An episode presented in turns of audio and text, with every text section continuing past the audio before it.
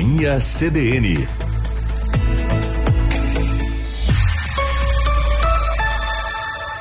Carla Torres e João Pedro Vandersand.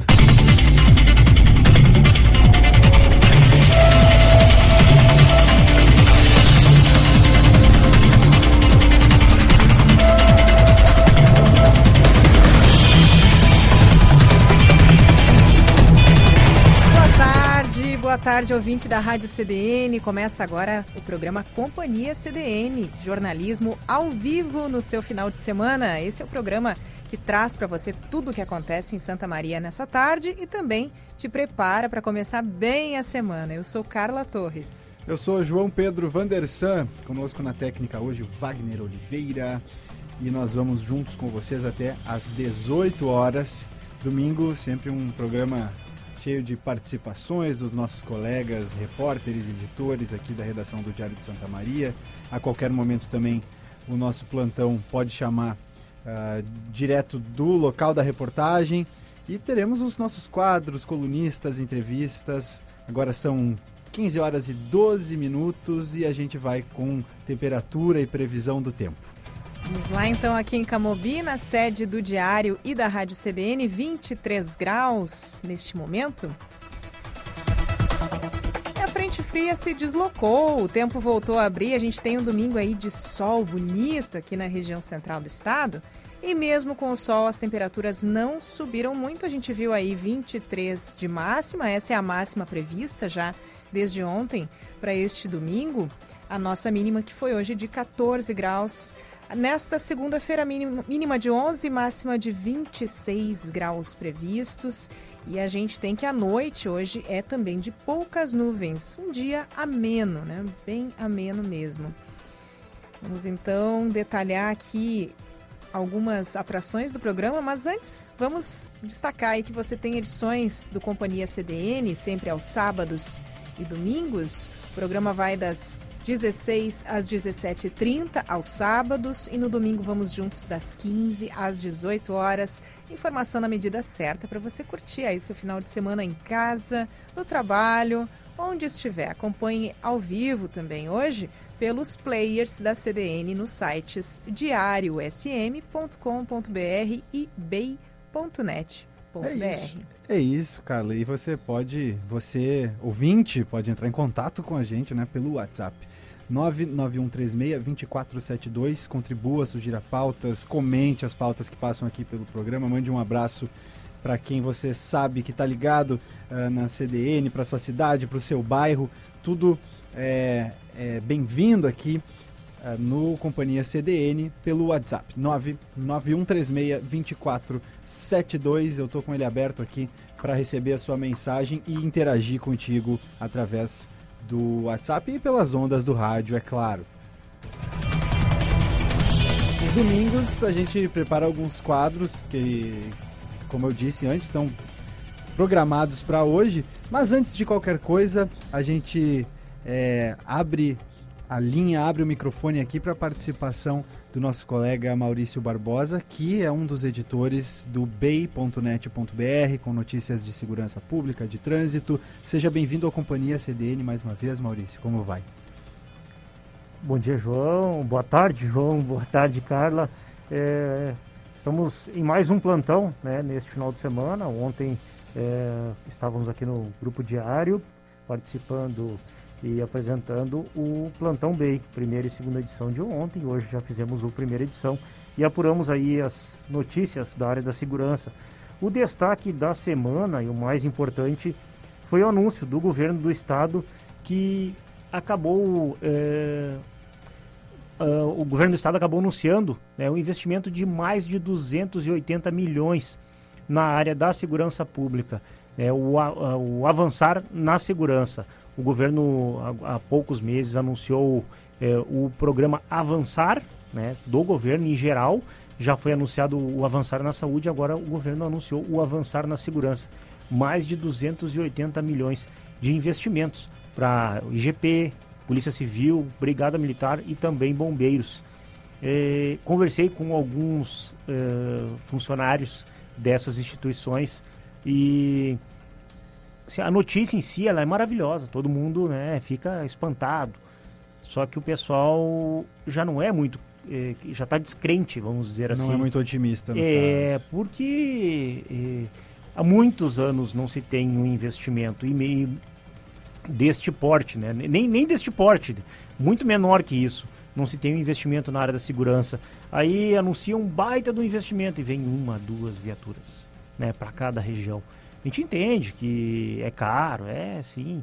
Uh, e e para reforçar o que a gente está dizendo, João e Carla, o, o próprio governador do vice-governador do estado e também secretário da segurança, Ranolfo Vieira Júnior, ele mesmo é, fala que há mais de 10 anos, há mais de 20 anos não se faz um investimento que nem esse. Vamos ouvir a entrevista que o nosso vice-governador deu durante a semana para o Rafael Menezes, no Central CDN, também para a Thaís Sereta e o Rogério Kerber.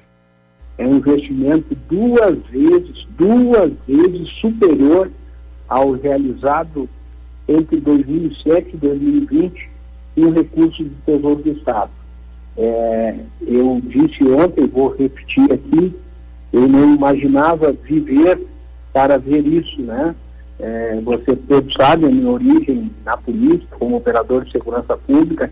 Então, efetivamente, é um investimento de, de vulto, né, por assim dizer, em equipamentos, tecnologia para as nossas polícias.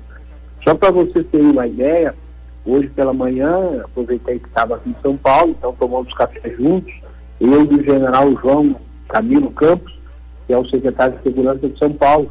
E aí, dentre outras coisas que nós conversamos, nosso café da manhã, que seria 30 minutos, no fim se estendeu por quase duas horas. Conversamos sobre vários assuntos da segurança, e dentre eles eu fiz menção né, ao avançar que havia lançado, publicizado aí no Rio Grande do Sul na data de ontem. E mesmo São Paulo sendo um estado diferente em termos de números, né, número de pessoas, número de investimento, enfim, é, é, é, algo totalmente quase surreal se a gente for comparar é, com outros estados da federação. E ele ficou muito impressionado, muito bem impressionado é, por esse investimento nosso aí do Rio Grande do Sul. Então, se até em São Paulo isso reflete dessa maneira, é sinal de que efetivamente é um valor é, é, substancial, assim, é, no sentido de, de, dessa questão. A Brigada Militar é a que mais deverá receber, são 116,9 milhões, 74,4 milhões em veículos, 13 milhões em obra e mais 29,4 milhões em, em, em tecnologia. Né? É, nos veículos aí, é importante dizer, são 221 viaturas, são cinco ônibus diesel especiais para os batalhões de polícia de choque. Hoje, somente o primeiro BP Choque tem esse tipo de, de equipamento. Então, Santa Maria, por ter aí o BP Choque, receberá é, essa viatura também. É, dentro dessas 221 viaturas, é, todas elas semi-blindadas, é, caminhonetes, né? É, eu não vou fazer propaganda de montadora aqui, mas é a que venceu a licitação. Aliás, esses veículos já estão todos adquiridos, já estão em processo de fabricação, até a entrega deveria se realizar até o final deste ano, mas em razão, em razão da crise na indústria automobilística, pela falta de insumos, hoje nós não temos carros zero quilômetro, nem à venda, nem pra, para os entes privados, nem para as pessoas é, comuns, né? Então essa compra do Estado também vai ter um certo atraso. Nós devemos receber esses veículos em janeiro ou fevereiro do próximo ano. É, os BP Choques receberão, então são viaturas SW4, são viaturas Hilux é, é, 4x4, todas essas viaturas serem blindadas, viaturas é, da marca Renault, Duster, temos aí Corolla, também Toyota, todos eles, nenhum veículo que não seja semi-blindado, sempre visando aí dar uma melhor segurança aos nossos policiais, aqueles que fazem a segurança dioturna da sociedade gaúcha. Temos na Polícia Civil investimento de 85,8 milhões, também viaturas na investigação policial, só na investigação policial são 24,6 milhões em tecnologia. E aqui nós tivemos um cuidado todo especial para não, eu sei que, que a imprensa é normal, natural, e deseja saber, mas tecnologia é essa, né? E nós não podemos explicar, porque nós não podemos tornar público aquilo que é utilizado, as ferramentas que são utilizadas para a investigação criminal moderna. E, dessa forma, todas as obras também, nas instituições, no IGP, a qualificação da perícia, nos bombeiros, nós temos aí, por exemplo, a aquisição de duas escadas, é, dois caminhões com autoescada mecânica articulada, dois caminhões dá 17 milhões, é, é quase 8 milhões e meio em torno disso, cada caminhão deste, né? É, só para ter uma ideia, é, o Rio Grande do Sul até esse momento tem um caminhão, uma escada dessa natureza em todo o estado. E nessa aquisição nós estamos comprando aí é, dois caminhões. Estamos também comprando uma embarcação de busca, salvamento e combate ao incêndio, é, é, tipo é, que nós também é, não temos até este momento no Estado. Aqui também é importante ressaltar as ambulâncias de resgate e, por fim, os 512 conjuntos de proteção de combate a incêndio estrutural. Então, EPIs importantes aí para os nossos bombeiros. E no IGP, como eu disse, né, para qualificar a, a perícia criminal, a perícia criminal que depois do sistema de justiça criminal, no processo propriamente dito, ela é fundamental. Então, investimento também substancioso aí na questão da, da perícia.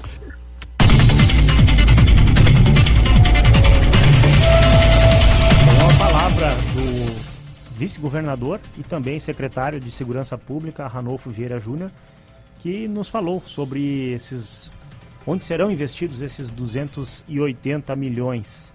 Bom, vamos esperar, né?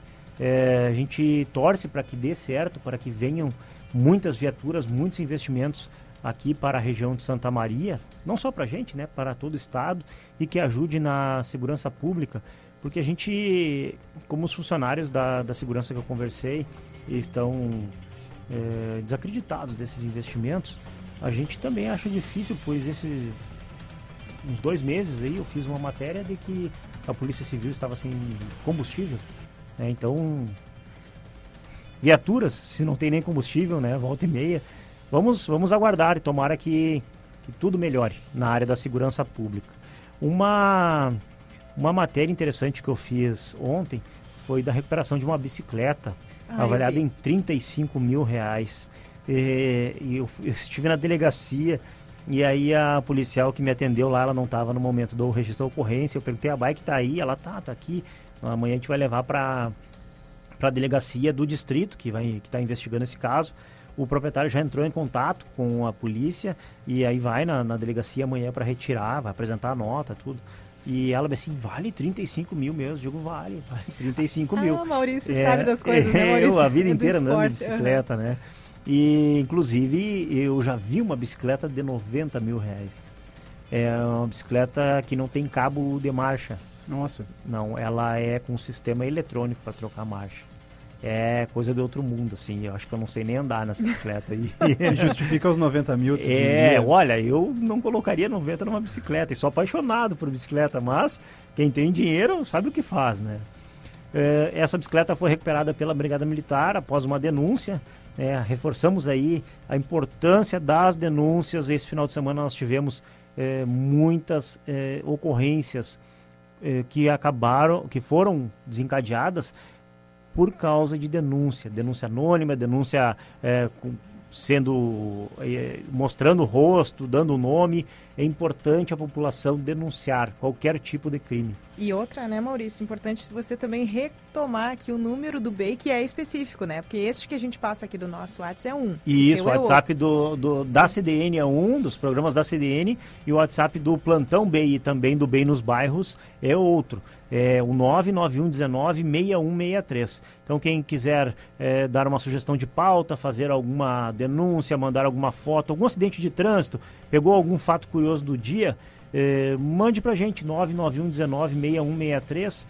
Se está com a rua esburacada, se tem falta de água, falta de luz, entre em contato conosco também, que nós vamos. Eh, Rafael Menezes, nosso colega, vai fazer uma participação ao vivo no programa Bem nos Bairros, que vai ao ar de segunda a sexta, das nove e meia até as 10 horas da manhã. Lembrando eh, que o BEI não é só polícia, né? Temos serviço, empregos, quem quiser dar uma olhadinha hoje, hoje está tendo desligamento de energia elétrica. Acabei de postar lá em bay.net.br, bairro Rosário, parte do bairro Centro, algumas regiões, algumas ruas daqui do centro de Santa Maria estão é, com desligamento, pois é, lá no bairro Rosário, funcionários da RGE fazem a troca de postes e um trecho da rua Conde de Porto Alegre, Duque de Caxias, desculpa, da rua Duque de Caxias, entre a, a, a Conde de Irajá e a Vale Machado temos um bloqueio no trânsito. Né? Então apenas os moradores eh, trafegam pela região. Você pode ficar sabendo tudo isso lá em bay.net.br também de arsm.com.br. Tá certo, então o serviço completo, Maurício. Um ótimo trabalho para ti. Igualmente para os colegas. Valeu, Maurício. Valeu. Obrigado. É o Maurício aí fazendo a ressalva importante. Eu falei que o BEI era trânsito e segurança pública, é muito mais que isso. Obrigado, Maurício, e volte sempre aqui no Companhia CDN. É, 15 e 27 a temperatura aqui em Camobi por volta dos 20, agora 24 graus. 24 graus. Você nos acompanha uh, por aqui até às 18 horas. E olha só, a gente tem para hoje muita coisa prevista uh, no programa. Quadro em alta no Twitter. Daqui a pouquinho você fica por dentro do que acontece em uma das redes que mais movimentam informações no Brasil e no mundo. Nós temos o Empreender pelas Redes, que sempre traz um caso de empreendimento em que a ideia ou o negócio se estrutura e se relaciona com seus parceiros e clientes via redes sociais, sobretudo via redes sociais. Nosso papo de hoje é com a bióloga e enfermeira veterinária, olha só, a Andressa Paim, da Mimos Cat Sitter. Mimos Cat Sitter, você já pode procurar aí o arroba da Mimos Cat Sitter no Instagram. Tô curioso para saber como trabalha uma cat sitter, é, Carla. Olha só, agora que os gatos, né, são pets muito queridos, tanto quanto os cachorros ou até mais. Há quem diga que o número supera. Não, não sei. Vamos, eu, vamos eu saber. diria que os gatos são os pets mais queridos da internet, pelo menos, né? Olha Porque só. vídeo de gato é, é o que é o que mais tem na internet e a gente sempre acaba dando pelo menos uma esboçando um sorrisinho quando a aparece um no nosso feed, né? Eu sou suspeito em falar, tenho três. Olha aí. Quadro Moda para quê? Também hoje com a Antonella Pitinin, essa coluna que faz conexão entre moda, comportamento com diferentes áreas. Eu vou me corrigir aqui, hoje não é com a Antonella, é com o Alessandro Felipe, o Ale. É, tecnologia, economia, meio ambiente, tudo isso relacionado com a moda para desconstruir e repensar a moda. O tema de hoje do Moda para Quê são os movimentos decoloniais com o Alê. E para fechar o programa, a gente tem a crônica da semana, que essa neste domingo é com o jornalista Fabian Lisboa. Agora são 15 horas 29, 15 e 30. O sinal me avisa. Agora 15 e 30, 24 graus. Este é o Companhia CDN.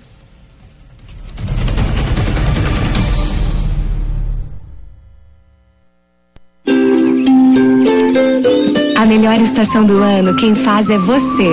Coleção Primavera Verão Eni. São centenas de calçados, bolsas e acessórios para você escolher e desfilar seu estilo por toda a cidade. Vá agora mesmo a uma loja Eni e garanta as melhores marcas, com preços incríveis e condições de pagamento únicas para você arrasar em cada look. Coleção Primavera Verão Eni. Aproveite agora. A imobiliária que está mudando Santa Maria e região tem seus canais de atendimento e comunicação em diversas redes. No Instagram, encontre a conta comercial pelo arroba Michael Oliveira Imóveis. No Facebook, procure pela página Michael Oliveira Imóveis. Você também pode conferir os melhores lançamentos do mercado imobiliário no canal do YouTube Michael Oliveira Imóveis. Acesse o site da imobiliária para encontrar as melhores oportunidades do mercado. michaeloliveira.com.br Michael Oliveira Imóveis, mudar faz bem. Com o pronto atendimento virtual 24 horas da Unimed Santa Maria, você pode fazer consultas adultas e pediátricas sem sair de casa, pelo seu plano de saúde, Unimed Card, Uniped ou particular. É só acessar o app do Hospital Unimed Santa Maria no seu smartphone e seguir os passos na tela. É rápido, fácil e na hora que você precisa. Baixe o aplicativo e conheça essa novidade. Agora o Open Banking é Open Finance. Sabe por quê? Porque esse sistema financeiro aberto não é só sobre bancos. É como o Sicredi, que oferece o mesmo que um banco, mas trata você, seu dinheiro e a sua região com mais cuidado. Quer ficar por dentro? Estamos abertos para informar você. Acesse cicred.com.br barra Open Finance. Cicred. Gente que coopera, cresce.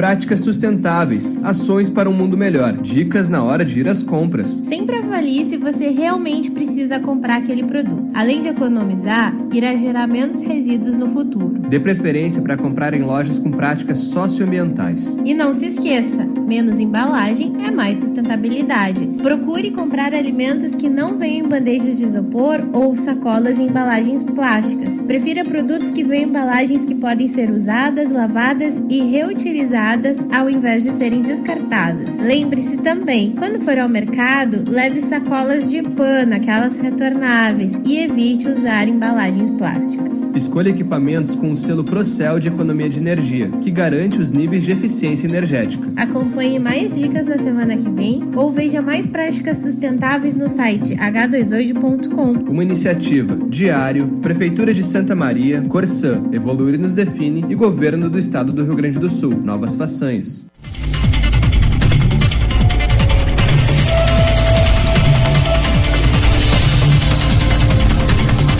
Companhia CDN, estamos de volta às 15h33. Eu sou João Pedro Vandersan. Eu sou Carla Torres e agora aqui em Camobi nós temos 24 graus nesse dia de muito sol em que a frente, a massa de ar frio se deslocou completamente e a gente tem um, um dia muito ameno, um domingo aí dos sonhos, né? Quando a gente vivia alguns dias chuvosos e ventosos e frios, esse domingo seria o domingo dos sonhos e a gente está tendo. Então aproveite, se você pode, dá o seu passeio, se você está curtindo aí o Companhia CDN pela rua, né? Curta aí, por favor. Se você está trabalhando, também siga na nossa companhia até às 18 horas. É isso, vamos com informação agora. A pandemia afastou muita gente dos exercícios físicos. Olha só, a Carla falava desse domingo de sol que tá propício, né, para uma caminhada, uma corrida, para ir para o ar livre. Que tal retomar a atividade esportiva na vida? Prefeitura e o FSM oferecem atividades gratuitas para a população do Centro Desportivo no Centro Desportivo Municipal. O secretário de Esporte de Santa Maria, Gilvan Ribeiro, explica o que é o Pro Saúde. O Pro Saúde é um programa do NEMA-EFSE, que é o Núcleo de Estudos em Medidas e Avaliação dos Exercícios Físicos e Saúde da Universidade Federal de Santa Maria, tá? e que ele já funcionava por meio de uma parceria com a prefeitura em 2019, né? Por conta da pandemia foi aí paralisado, estamos retornando então com atividades de musculação, caminhada e corrida, treinamento funcional e também o Funcional Dance. Né? O NEMAEFS ele é coordenado pela professora Luciane Sanchotene, que trará junto com seus alunos aí um suporte técnico, né, junto aos profissionais de educação física que já atuam pela SMEL ali no Centro Esportivo Municipal. Então estamos muito felizes com essa retomada. É um serviço gratuito para a população de Santa Maria, estão todos convidados a se inscrever e a participar ali no Centro Esportivo Municipal. Você se interessou pela prática esportiva no CDM, quem traz mais detalhes sobre as inscrições é a repórter Laura Gomes.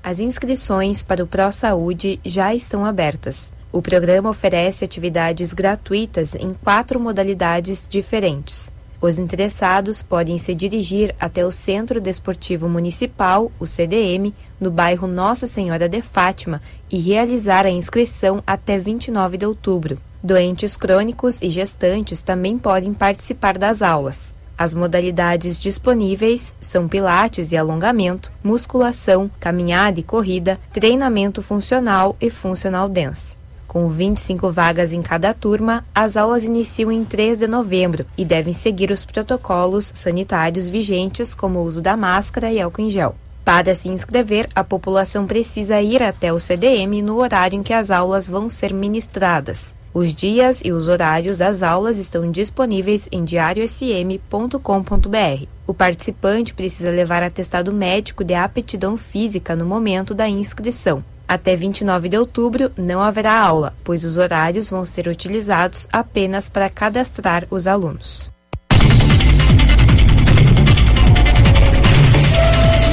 Repórter Laura Gomes falando sobre o Pro Saúde e as inscrições, oportunidade né, de prática esportiva lá no CDM.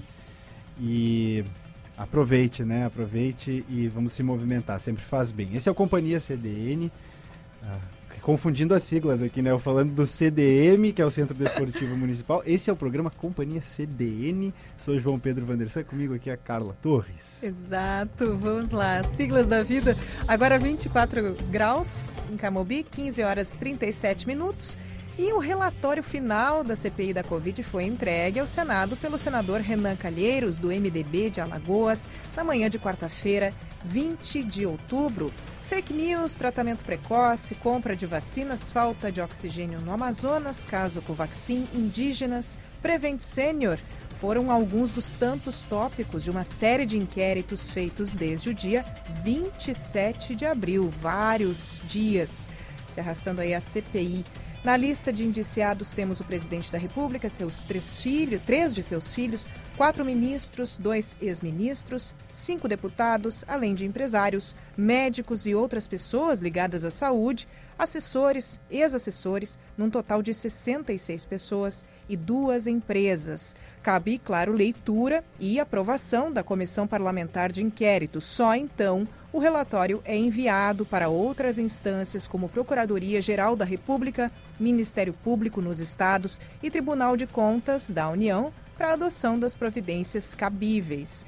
A partir de agora, nós conversamos com o professor de Ciência Política do Departamento de Ciências Sociais da Universidade Federal de Santa Maria, Kleber Martins, e ele repercute aqui no Companhia CDN sobre o relatório da CPI e os rumos de tudo isso a partir de agora.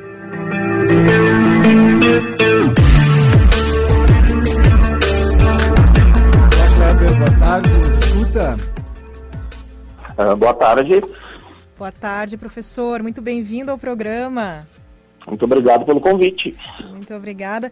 Num domingo, né? Um domingo à tarde aí, vamos refletir um pouco sobre os rumos a partir de agora. O professor que já foi nosso, nosso entrevistado aqui no quadro Efeito Borboleta. E o quadro se chama assim porque nós estamos justamente falando de repercussões, um evento ou alguns eventos que acontecem em um determinado ponto, em determinado lugar, em determinado momento e acabam tendo consequências na vida de todos nós em algum momento também. E é o caso, não é, professor? É, uh, vamos aproveitar o domingo ensolarado para falar sobre política, né? É sempre bom. Exato. É, é, com certeza, é uma. A, a, a CPI, é, cujo relatório, como você falou, precisa ser votado e depois, se for aprovado e encaminhado para outras instâncias ou para as instâncias jurídicas, ela, ela provavelmente vai ter um impacto grande, o, o, relatório, enfim, as questões que envolvem o relatório, um impacto grande é, no processo político e no processo eleitoral uh, uh, uh, de 2022. Né?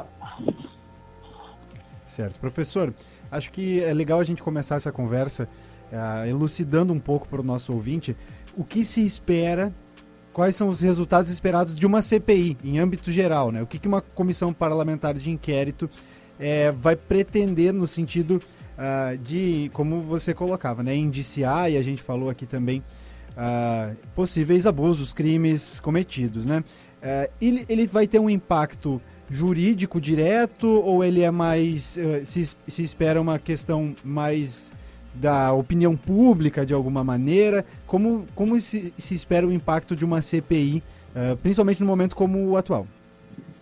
Bom, uh, para fins de, de entendimento, uh, a CPI é um instrumento do, do, Poder Legislativo, no caso o Senado, é, no sentido de investigar o Poder Executivo ou atos do Poder Executivo, por exemplo. Então, é, é, talvez seja importante, para fins de, de raciocínio, separar o que a CPI apurou em dois aspectos. Não que estes dois aspectos estejam de fato separados, mas só para fins de entendimento. O primeiro aspecto é o jurídico. É, se o relatório for de fato aprovado nas próximas semanas ou nos próximos dias pela comissão e, e for encaminhado para as instâncias uh, jurídicas, Uh, e estas instâncias jurídicas, Ministério Público, Procuradoria-Geral da República, enfim, uh, se, de, uh, se, a partir daí instaurarem inquéritos, bom, aí é o, é o aspecto jurídico da, da questão que tem o seu tempo. O tempo da política, eu repito, não que estejam separados, é só para fins nossos aqui de entendimento. O tempo da política é diferente é, especialmente quando se está próximo de um ano eleitoral ou já no ano, no processo eleitoral é, é, que, que, vai ocorrer em 2022, o tempo da política e as questões da política, os impactos são outros. Quer dizer, é, o, a, os partidos de oposição e as lideranças de oposição e, e, e, as lideranças da situação, pensando no governo federal e os partidos da situação, é, vão produzir leituras uh, ou interpretações sobre o relatório, ou a partir do relatório.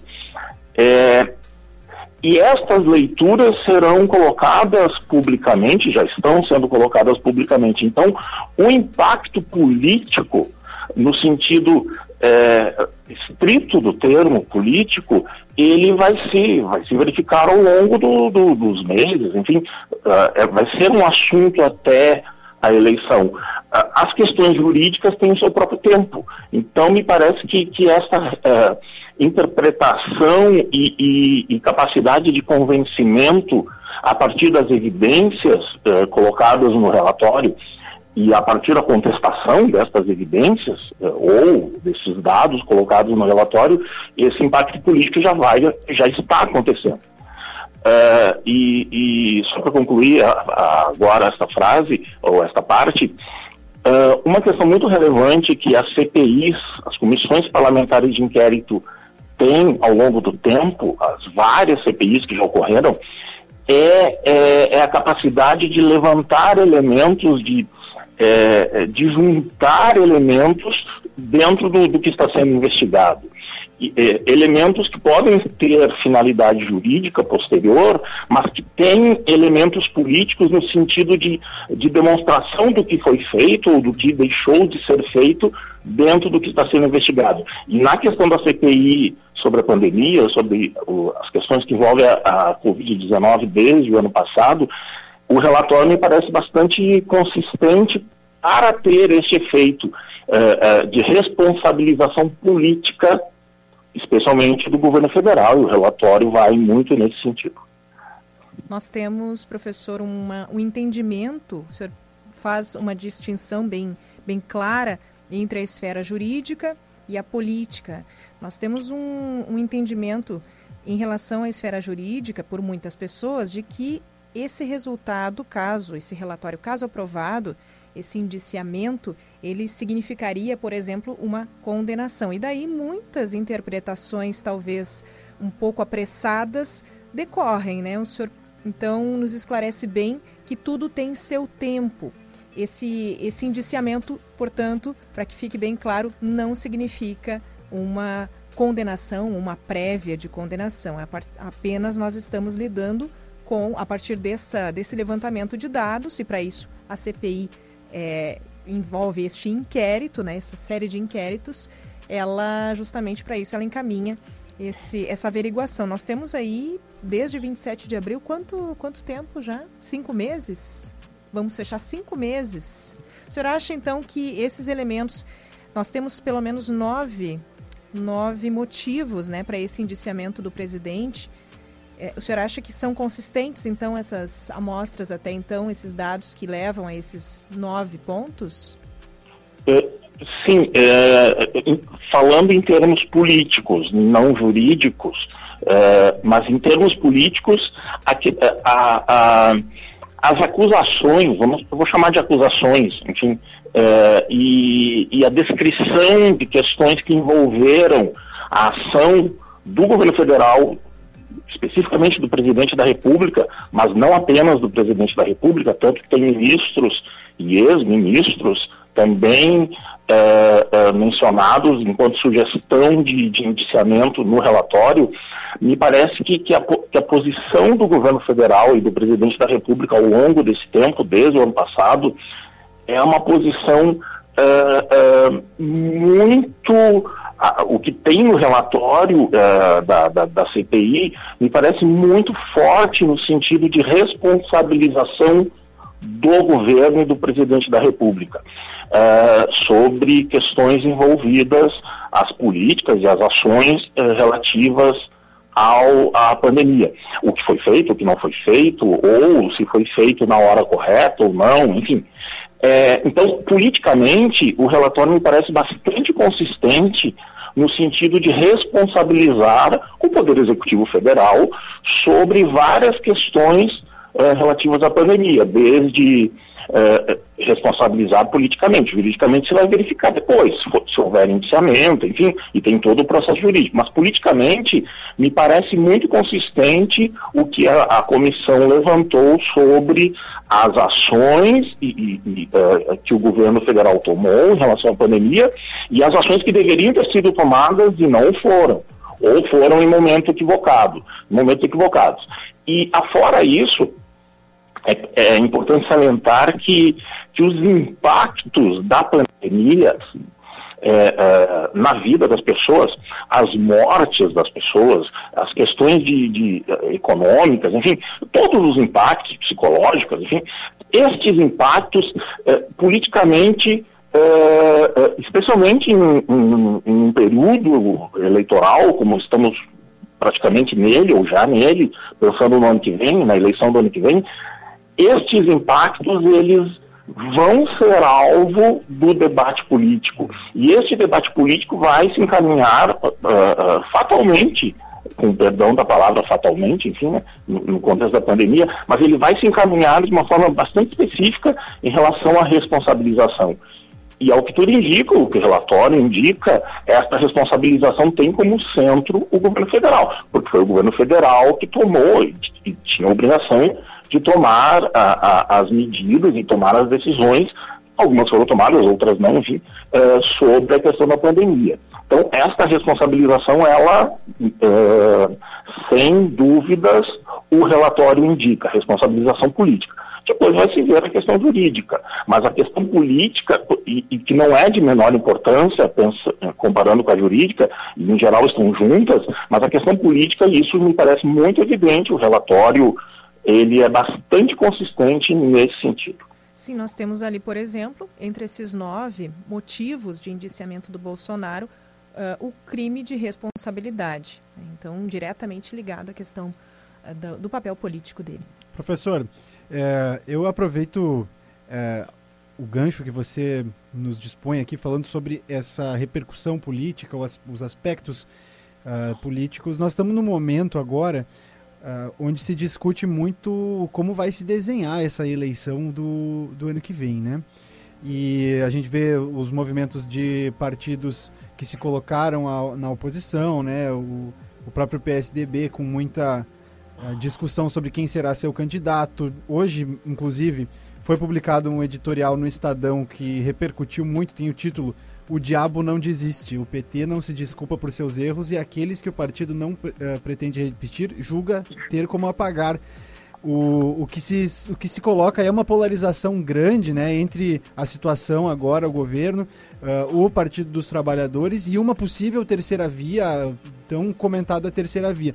É, o senhor enxerga as repercussões então da CPI da Covid como um elemento que vai poder de alguma maneira mudar os rumos dessa construção do que se fala então como a, a possibilidade de terceira via ou uma possibilidade de despolarizar de alguma maneira, não sei se esse é o termo correto, para a eleição de 2022? Uh, sim, em parte sim.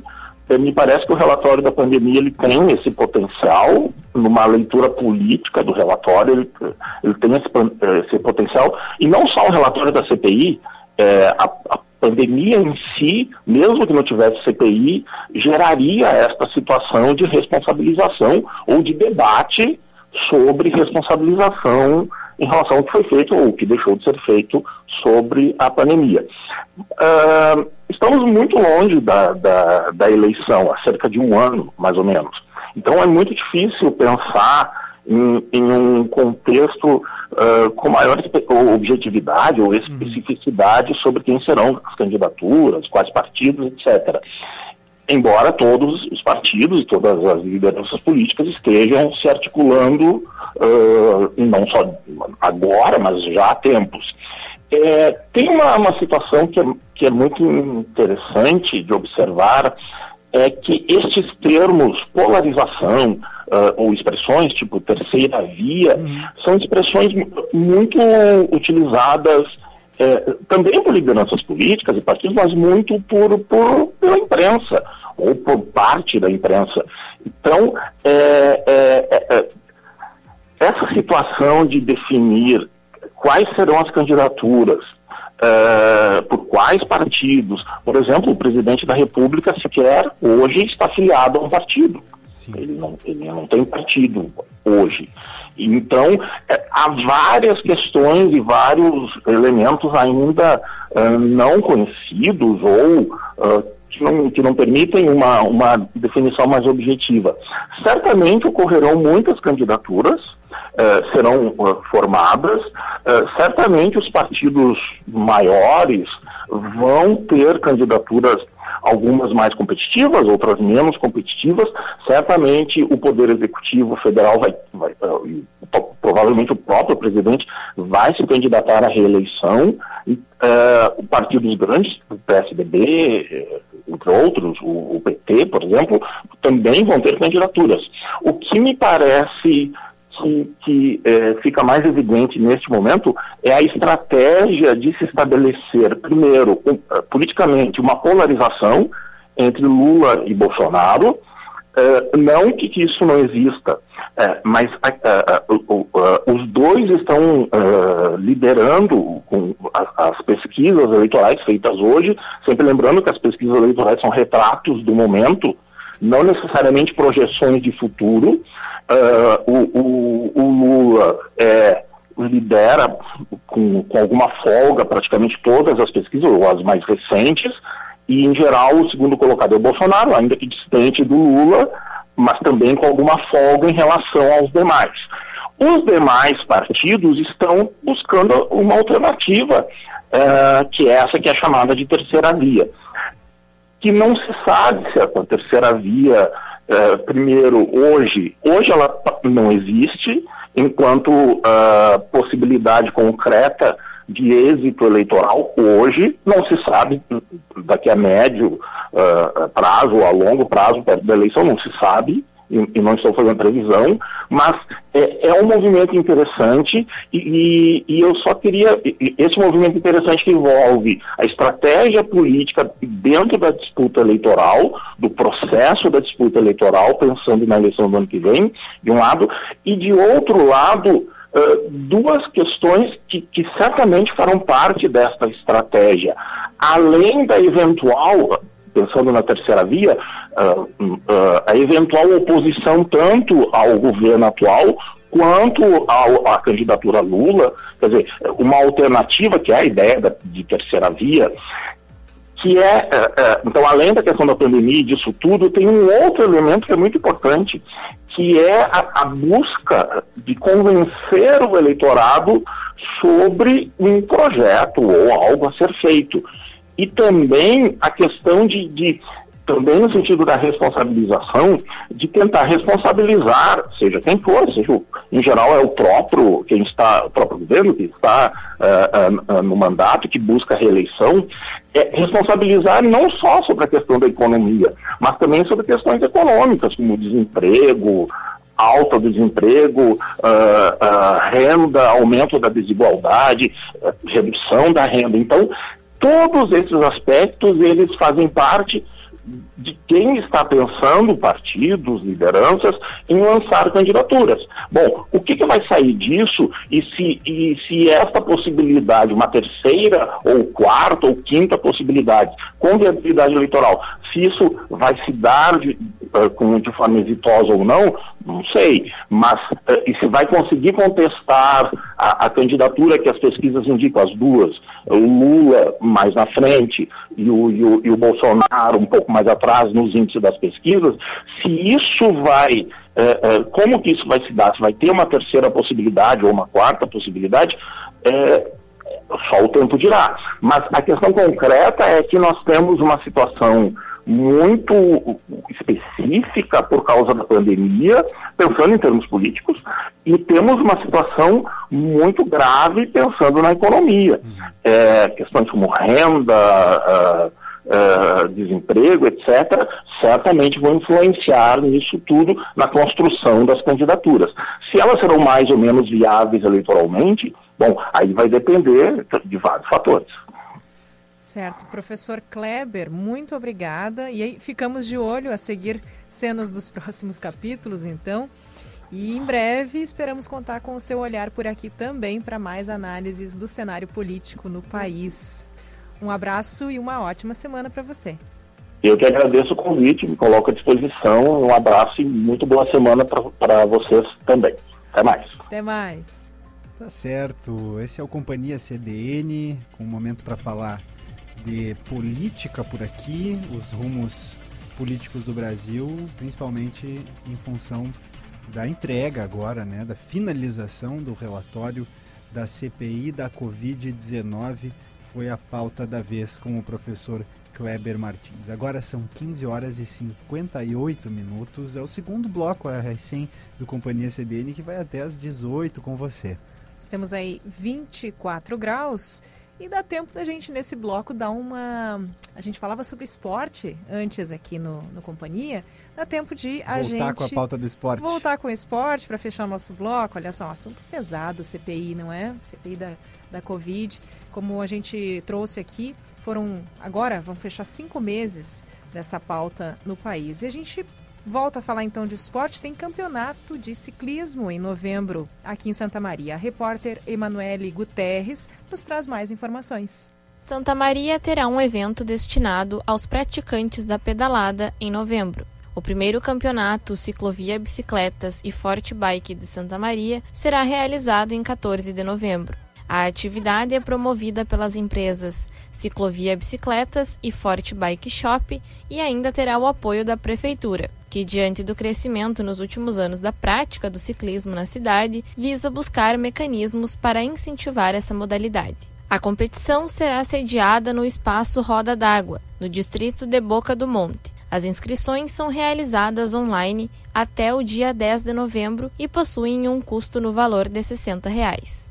As atividades serão categorizadas em três modalidades diferentes para o público feminino e sete para o público masculino. Cada volta do circuito tem 1,14 quilômetros de extensão, com direito à premiação com troféus e medalhas. A programação tem previsão de início às 8 horas da manhã, com a abertura dos portões. Se houver instabilidade climática, o evento poderá ser transferido para o dia 15 de novembro ou para outra data a ser definida.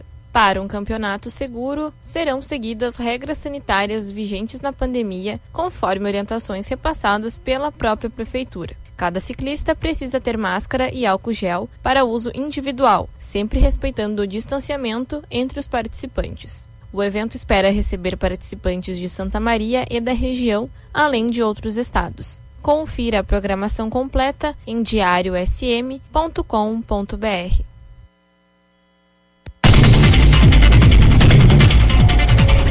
Então, mais opção para você que gosta de esportes. A gente falava antes por aqui das atividades no CDM, então não tem desculpa, né? Para quem já não parou durante a pandemia, seguiu aí no seu exercício na bicicleta, tá pronto para esse campeonato de ciclismo? Vá lá, então em novembro temos aí uma essa disputa por aqui. Agora 16 horas, 1 minuto 24 graus. Este é o Companhia CDN.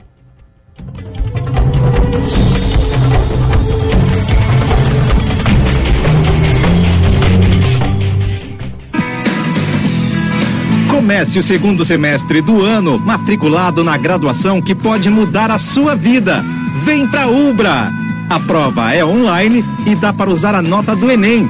Além disso, você encontra vários formatos de desconto para transformar o seu sonho em realidade. Presencial, EAD ou semipresencial. Na Ubra, você estuda do seu jeito. Na Ubra, você encontra o seu futuro. Na Unicred Ponto Capital, suas escolhas transformam o meio ambiente, a sociedade e seus investimentos. São diversas formas de participar e contribuir para um mundo mais sustentável.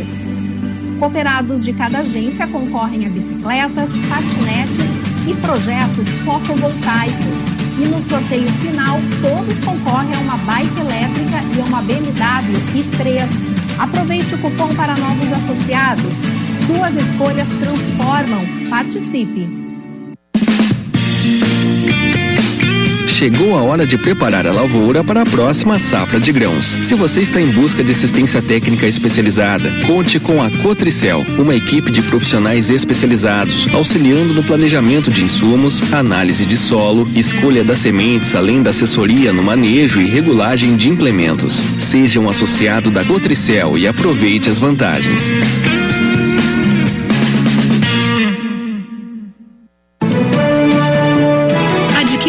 Conosco uma assinatura do jornal Diário Combo Impresso mais digital e ganhe um brinde especial. Ligue para a nossa central de atendimento 3213-7272 ou acesse o nosso site www.diariosm.com.br. Escolha a modalidade com planos e desconto especial. Diário, cada vez mais perto de você. Shopping China Rivera. Você encontra mais de 2 mil produtos em ofertas e mais de 10 setores com várias opções de compras. Os melhores preços de ar-condicionados, bebidas e perfumes importados, roupas de marcas como Lacoste, Tommy Hilfiger, Leves e muito mais. Produtos importados e originais de vários lugares do mundo. Venha fazer suas melhores compras e paguem até 10 vezes no cartão de crédito nacional e internacional. Shopping China Rivera. O lugar certo para suas compras.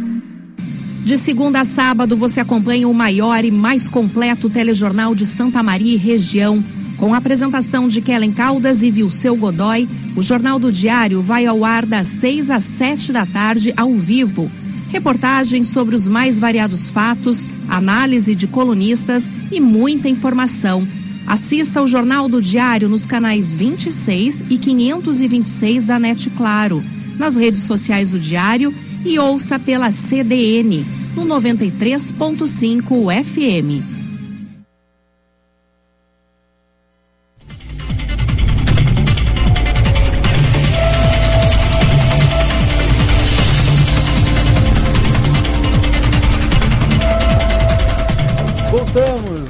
Voltamos com o Companhia CDN, às 16 horas e 4 minutos. Eu sou João Pedro Vandersan. Eu sou Carla Torres e agora temos 24 graus aqui em Camobi, na sede da Rádio CDN e do Diário.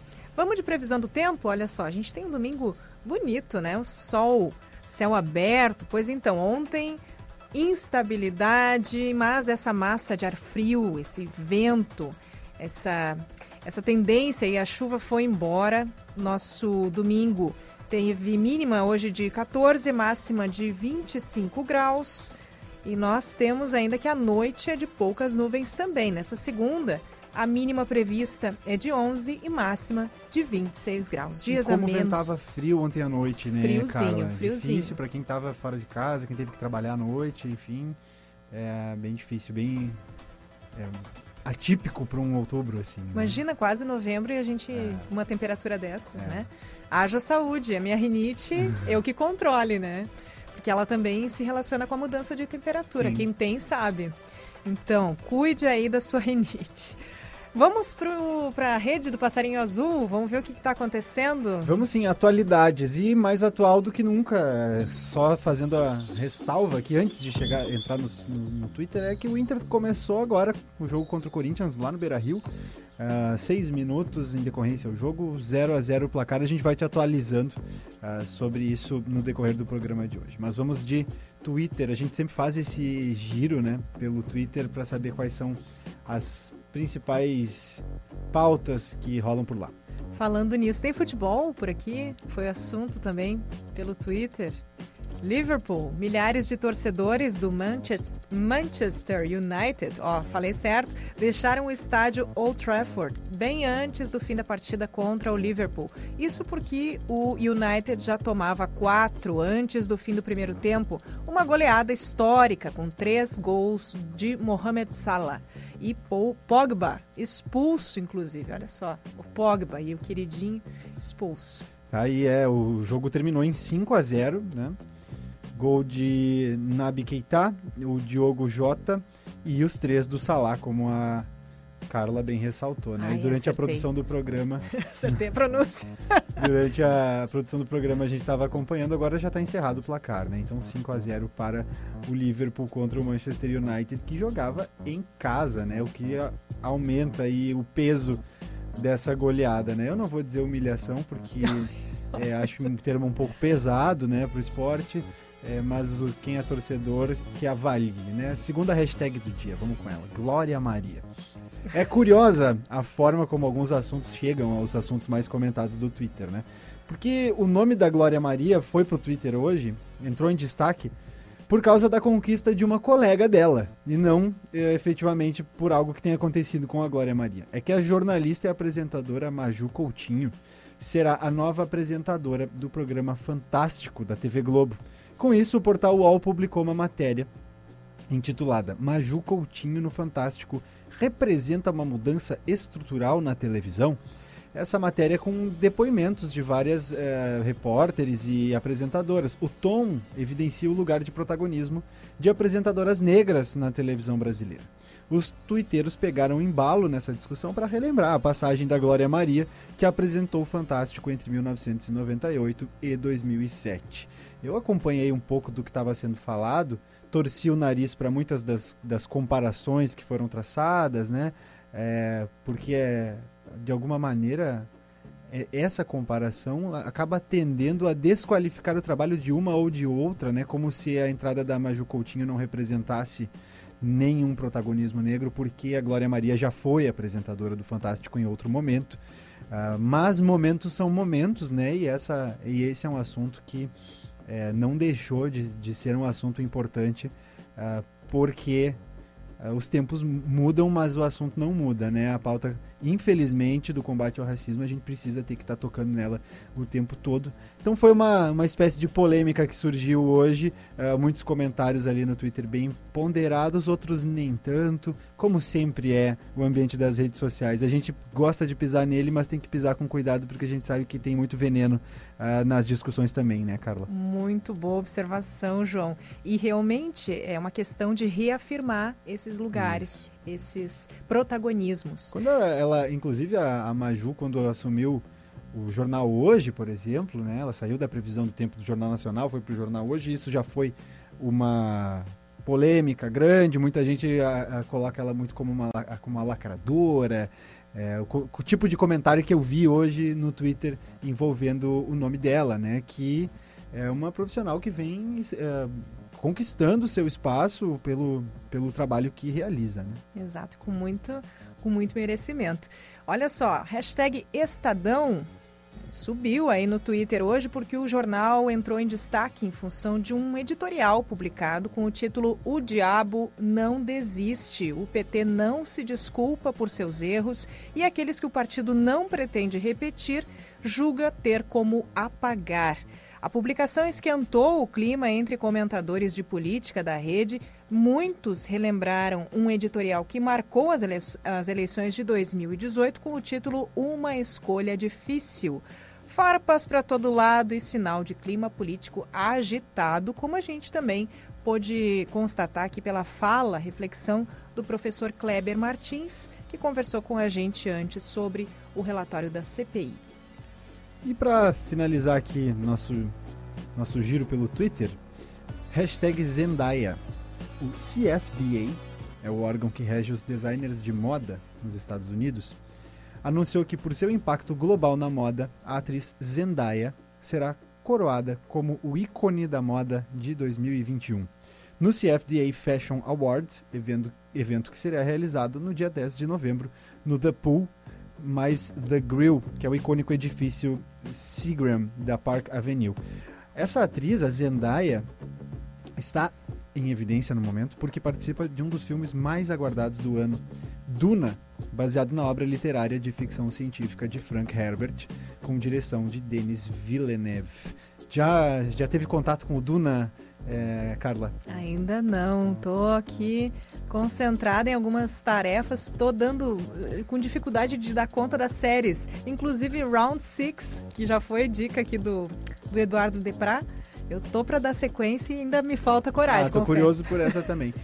Retomando aqui o Duna, muita gente não conhece essa obra, que, aliás, eh, e deveria conhecer, eu diria, não apenas porque tem a Zendaya, que é o ícone da moda de 2021, mas porque é uma, uma, uma literatura de ficção científica que influenciou nada menos do que Star Wars, Star Trek, então, se esses filmes, essas, essas obras aí são sucesso hoje, é porque beberam muito da fonte do Frank Herbert lá nos anos 50 com Duna.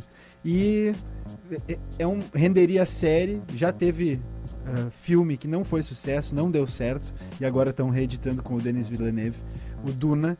Uh, inclusive, não fazendo apologia a nenhum tipo de prática de pirataria aqui no programa, mas ouvi falar que o filme acabou vazando. Uh, saiu nos cinemas dos Estados Unidos, mas acabou vazando. Já tem gente que assistiu o Duna antes da hora, então um puxão de orelha para esses fãs apressados aí uh, da, do cinema de ficção científica. Tá certo. Vamos para a entrevista agora aqui no Companhia CDN. Então, 16 de outubro, Dia Mundial da Alimentação. Segurança alimentar e nutricional é uma pauta urgente no Brasil. Hoje, 55,2% da população não come necessariamente aí três refeições ao dia.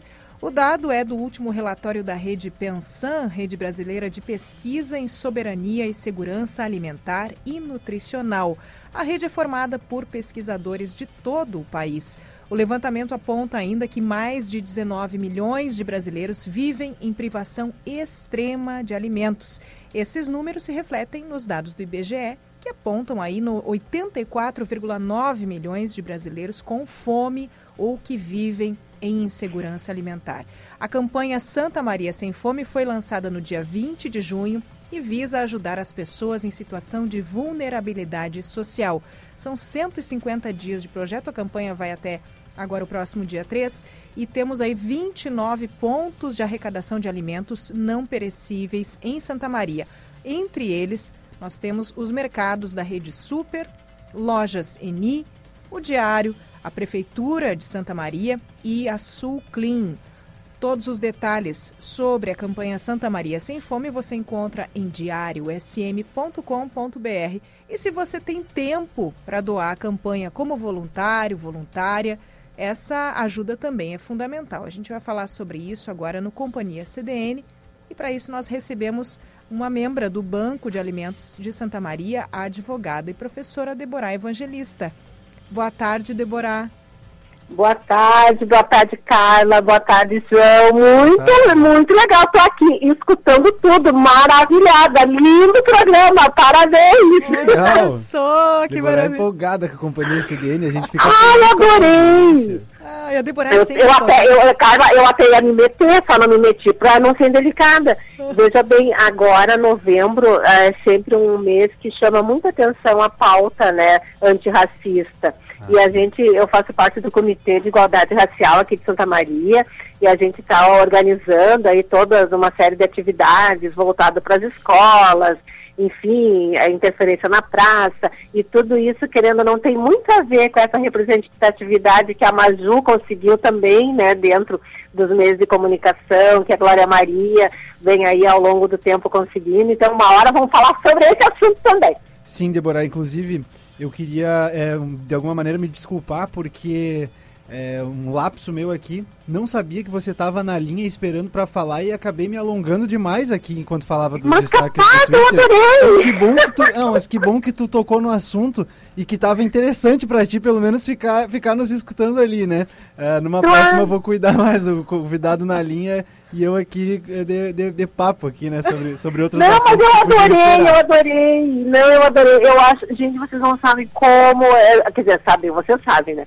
Como é importante a gente tocar nessa pauta, a gente está falando, está trazendo, porque muitas vezes a, as pessoas acham que nós vamos falar sobre racismo e falar sobre racismo é sempre uma coisa mais pesada, é ruim, é lei, trabalha com uma dor.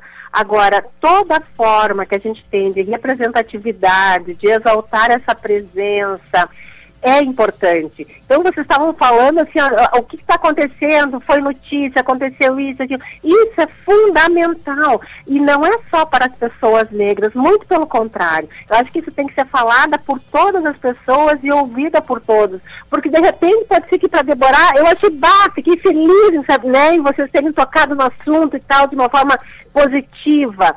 Da mesma forma, outra pessoa que está escutando, de repente, assim, ah, como eu digo, sabe aquela coisa assim, ah, despretensiosa, mas que faz a pessoa refletir? Claro. Isso é muito importante, que a gente consiga trabalhar sempre, em todos os momentos. Foi ótimo, adorei. Maravilha. Mas, Deborah, vamos te chamar para falar sobre essa pauta com certeza aqui no programa. Isso, vamos fazer. Vamos, vamos, no entanto, dar um destaque aqui para essa campanha e esse trabalho lindo que você desenvolve junto ao Banco de Alimentos de Santa Maria. As pessoas muitas vezes, Deborah, têm essa dúvida sobre: ah, eu vou doar, mas para onde vai esse alimento? Como isso vai chegar para a pessoa? Né, que precisa. Então, como é, uh, o, o que é e como funciona o banco de alimentos? Poderia Sim. explicar para gente? É, é, Carla, isso que tu estás falando é muito importante. Às vezes as pessoas não doam com medo de que esses alimentos não vão chegar à pessoa que realmente necessita, com medo de que vai ser desviado. E a gente tem ao longo da história não aqui em Santa Maria, graças a Deus, mas a gente sabe de instituições que fez a arrecadação e que essa arrecadação acabou não indo para o destino correto. Então, a gente tem a consciência né, de que muitas vezes tem pessoas que não dão exatamente porque não sabem. O Banco de Alimentos aqui de Santa Maria é uma instituição extremamente confiável, uma instituição de longa data em Santa Maria, com um trabalho bem sólido aqui e eles trabalham. Eu sou uma mera voluntária e participo do conselho fiscal do, do, do da entidade. E quanto ao conselho fiscal, a gente pode dizer para vocês assim, ó, que cada quilo de alimento que entra, cada centavo, porque agora a gente também recebe PIX, né? Cada centavinho que entra, cada quilo de alimento é catalogado e é direcionado para realmente quem precisa.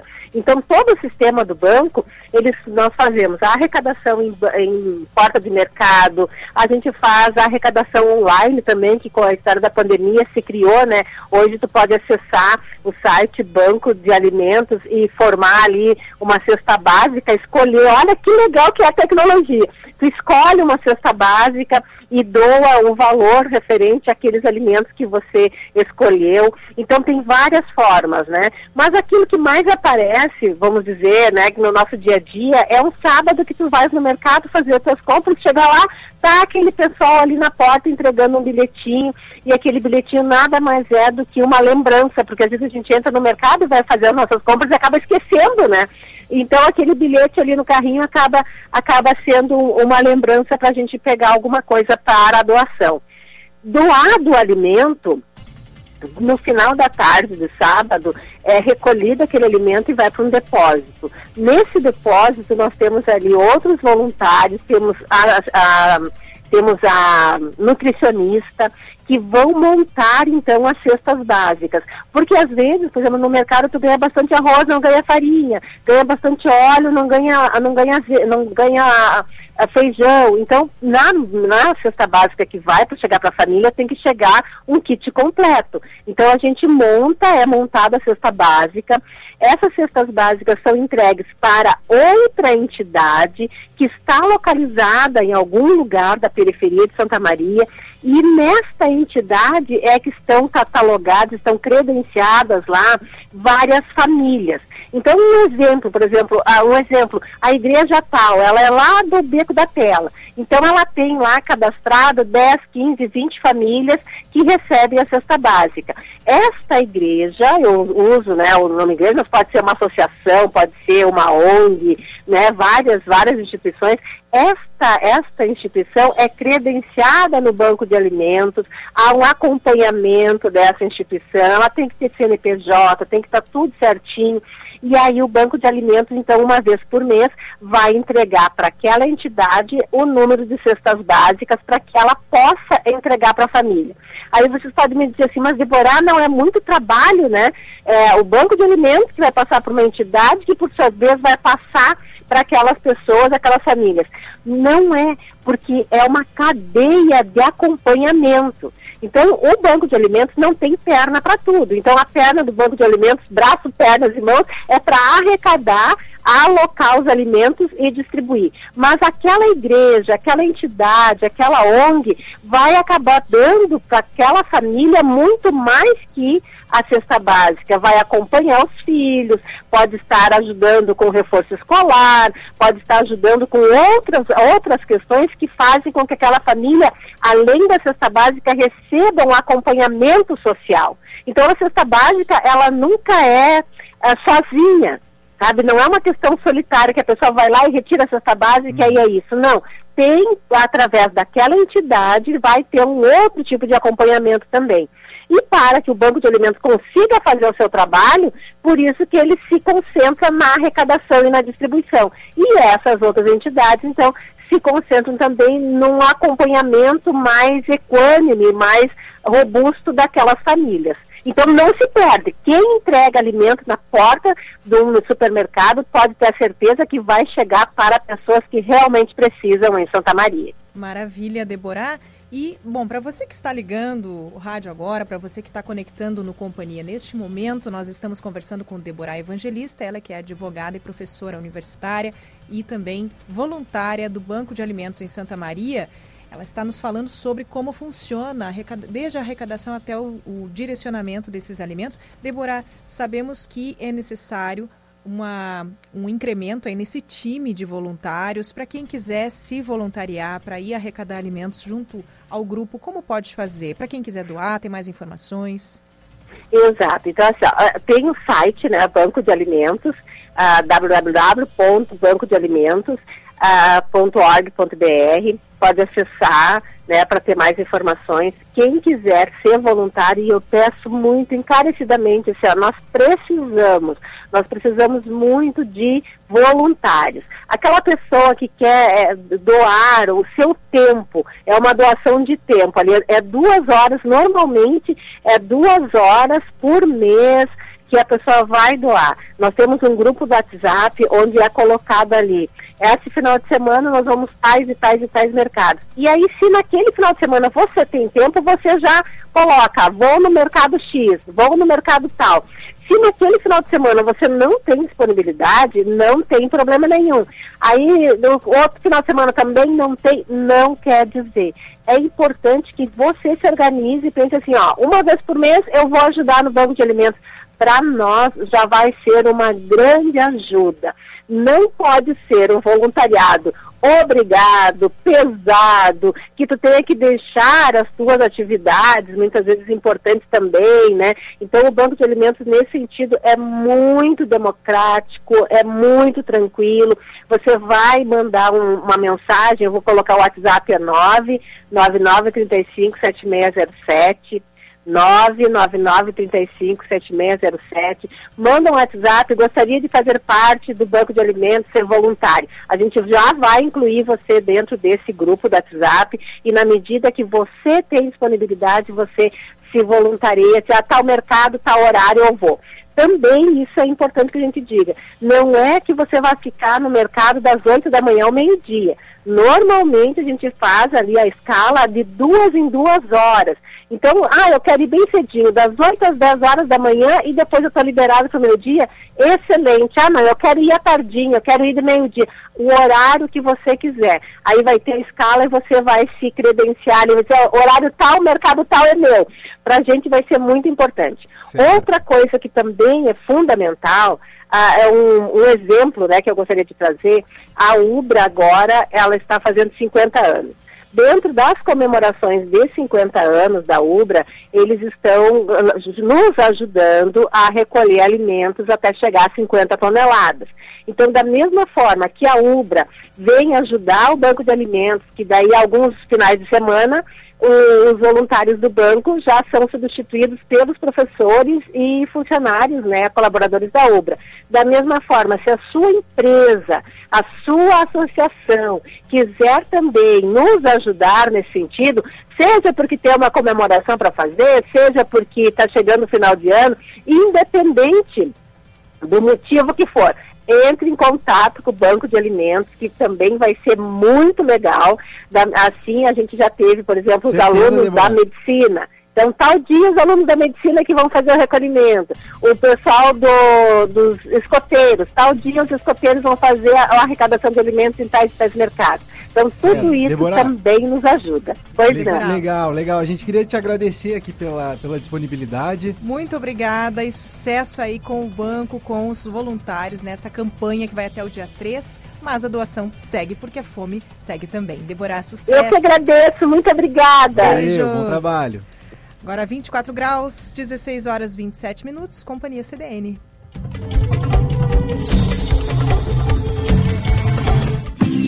Só quem é revendedor de energia solar, parceiro da MPE Distribuidora e Intelbras, tem equipe de engenheiros sempre próxima, facilidade de financiamento e garantia direto de fábrica. Seja parceiro de uma empresa brasileira com mais de 40 anos no mercado e cresça no setor de energia solar. MPE, a sua distribuidora Intelbras Solar no Rio Grande do Sul. Acesse www.mpe.com.br.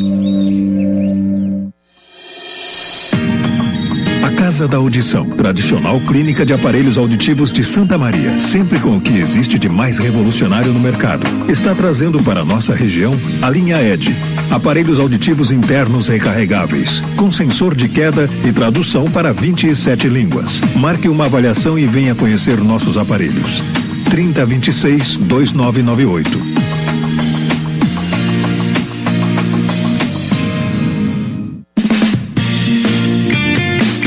Chegou a hora de preparar a lavoura para a próxima safra de grãos. Se você está em busca de assistência técnica especializada, conte com a Cotricel, uma equipe de profissionais especializados, auxiliando no planejamento de insumos, análise de solo, escolha das sementes, além da assessoria no manejo e regulagem de implementos. Seja um associado da Cotricel e aproveite as vantagens.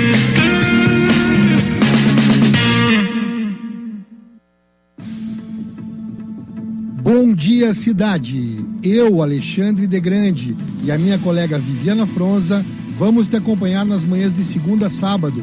A partir das 7 horas, vamos trazer notícias do trânsito, ocorrências da segurança pública, previsão do tempo e comentaristas convidados para repercutir as principais notícias do dia. Bom dia, cidade. Informação para começar bem o dia.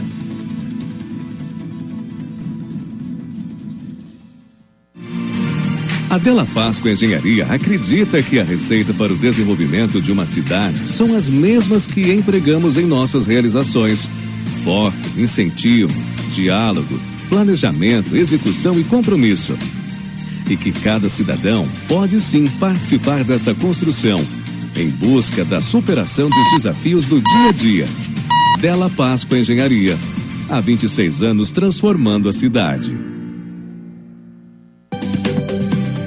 De segunda a sexta, às nove e meia, com o programa Bem nos Bairros, a comunidade ganha vez e voz nas ondas do rádio. Maurício Barbosa e Rafael Menezes trazem as notícias de interesse às comunidades da periferia e do centro da cidade, mostrando os problemas e as providências apresentadas pelos responsáveis. Bem nos Bairros, a voz da nossa comunidade.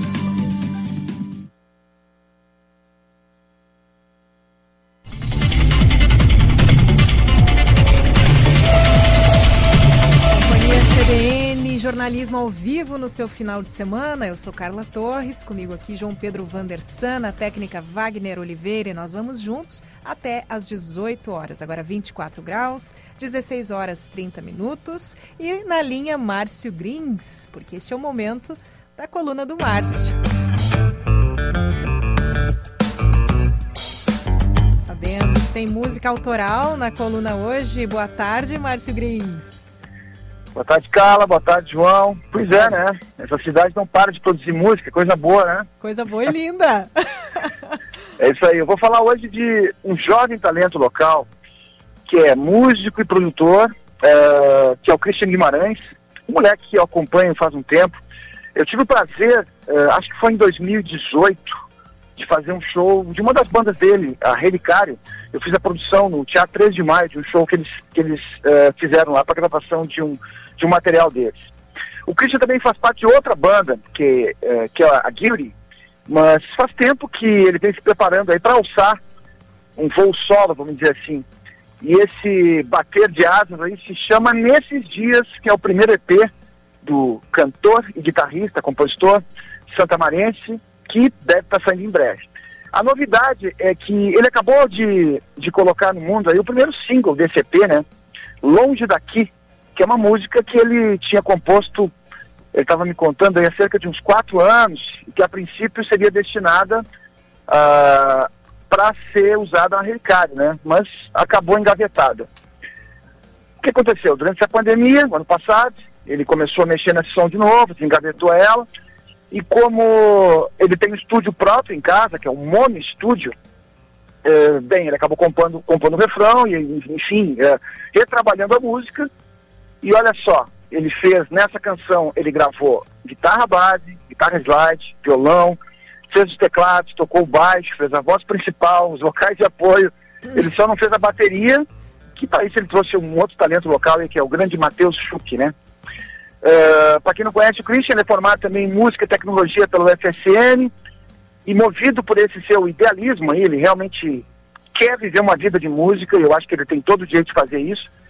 Uh, como eu já disse, montou o estúdio dele para trabalhar com música, música que ele acredita em projetos ao qual ele se inspira, vamos dizer assim, seja como artista ou, ou, ou como produtor, né, que ele também atua, está gravando um monte de material lá, me mostrou algumas coisas, bem bacana o que Christian está fazendo.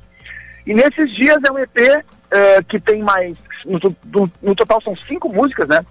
E essa primeira, que sai agora, então, que vai estrear em primeira mão aí na CDM de novo, hein? Vocês vão ter que me dar um prêmio por isso. Com certeza, Márcio. Tava empolgada hoje. Longe daqui. Longe daqui, que é uma música muito bacana, que mostra um pouco desse. É, eu estava conversando com ele sobre esse som aí, na verdade é um som que tem mais a cara, para quem conhece o trabalho da Relicária, que é uma banda que já tocou bastante na City aí. Uh, é parecido com o trabalho da Relicária. As outras músicas já tem uma outra pegada. Mas é legal ver o Christian como protagonista, cantando, tocando um som ao qual ele acredita, que ele compôs. Enfim, uh, essa cidade, como eu disse, é cheia de, de, de talentos, né? E o Christian é mais um deles, um cara que tem tudo aí para brilhar e levar o nome de Santa Maria para bem longe. Hein? Vamos, vamos conferir então. Olha só, Márcio Grins, a gente está muito emocionado mesmo.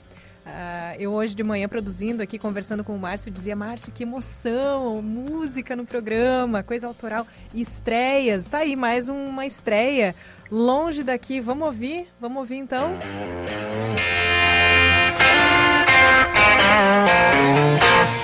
Música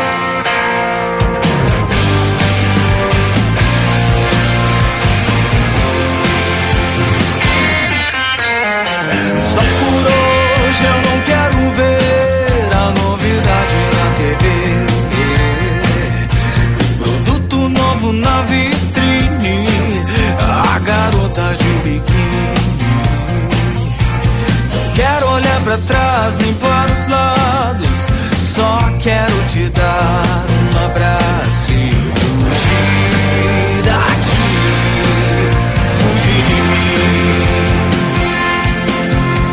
Não quero ver o inimigo amado de abraços e sorrisos, pessoas cheias de sentimentos vazios.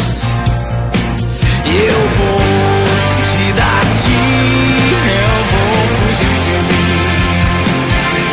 E quando eu me libertar, eu não vou olhar pra trás. Eu posso até me perder e posso até não achar o caminho de volta. Isso não importa. Eu só não quero viver tanto tempo assim sem saber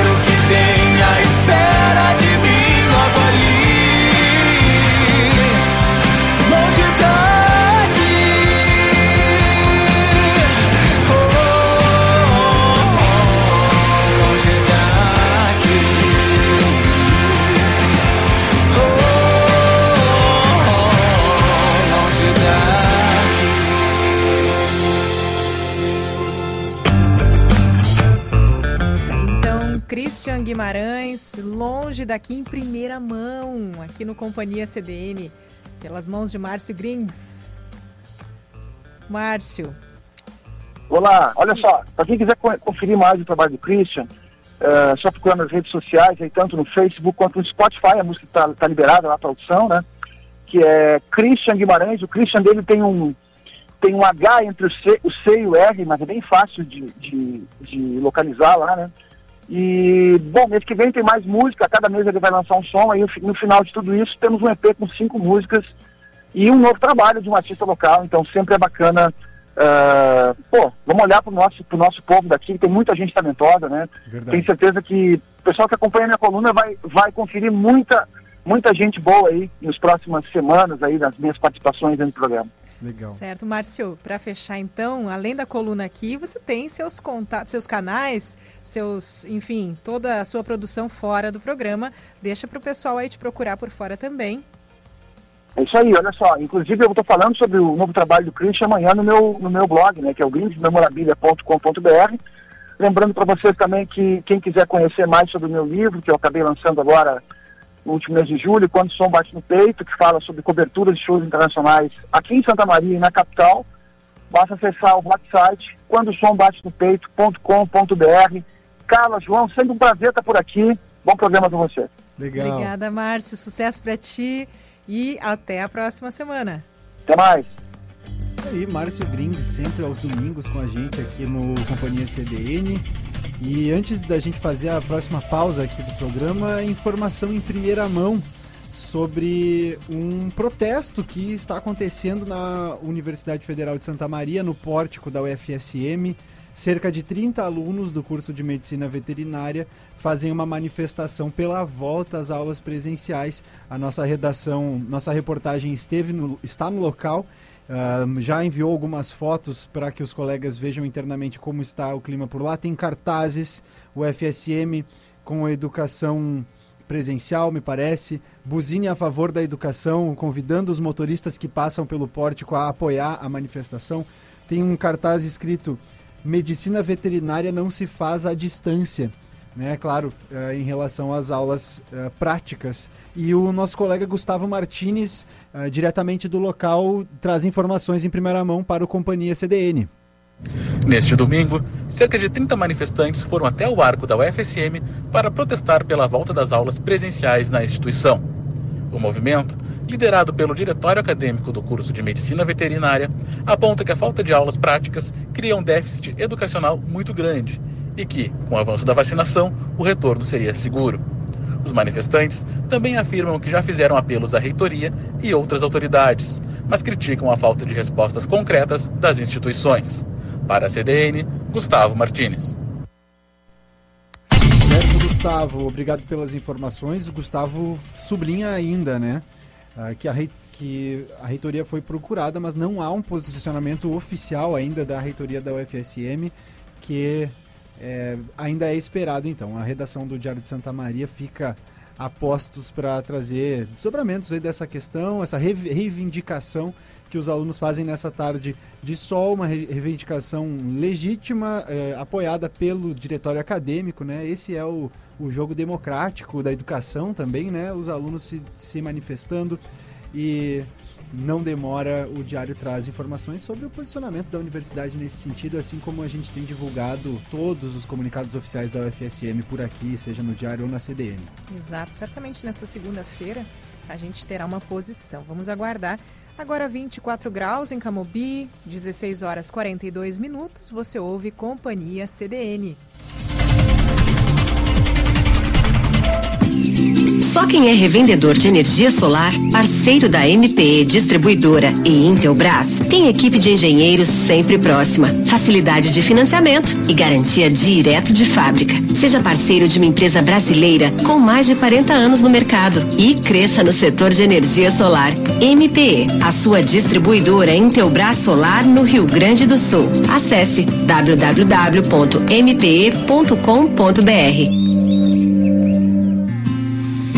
Sua casa nunca foi tão importante como agora. A Michele Decorações sabe bem e por isso alia os melhores produtos sob medida, como tapetes, cortinas e papéis de parede, com um serviço especializado que só quem está há mais de 40 anos no mercado pode garantir. Nos siga nas redes sociais ou utilize nosso atendimento online pelo WhatsApp 981156491. Para dar um upgrade na sua casa, chame a Michele Decorações.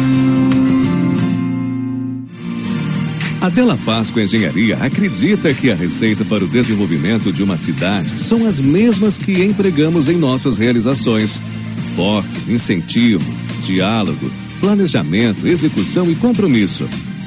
E que cada cidadão pode sim participar desta construção, em busca da superação dos desafios do dia a dia. Della Páscoa Engenharia. Há 26 anos transformando a cidade. O Central do Esporte é o programa diário para quem é amante do esporte de Santa Maria e região. De segunda a sexta, às oito e meia da noite, aos sábados, ao meio-dia e às oito e meia da noite, e nos domingos, ao meio-dia e às sete horas da noite, com a apresentação de Rafael Fábio e aos finais de semana com Antônio Tesses. Central do Esporte, o esporte local para todos.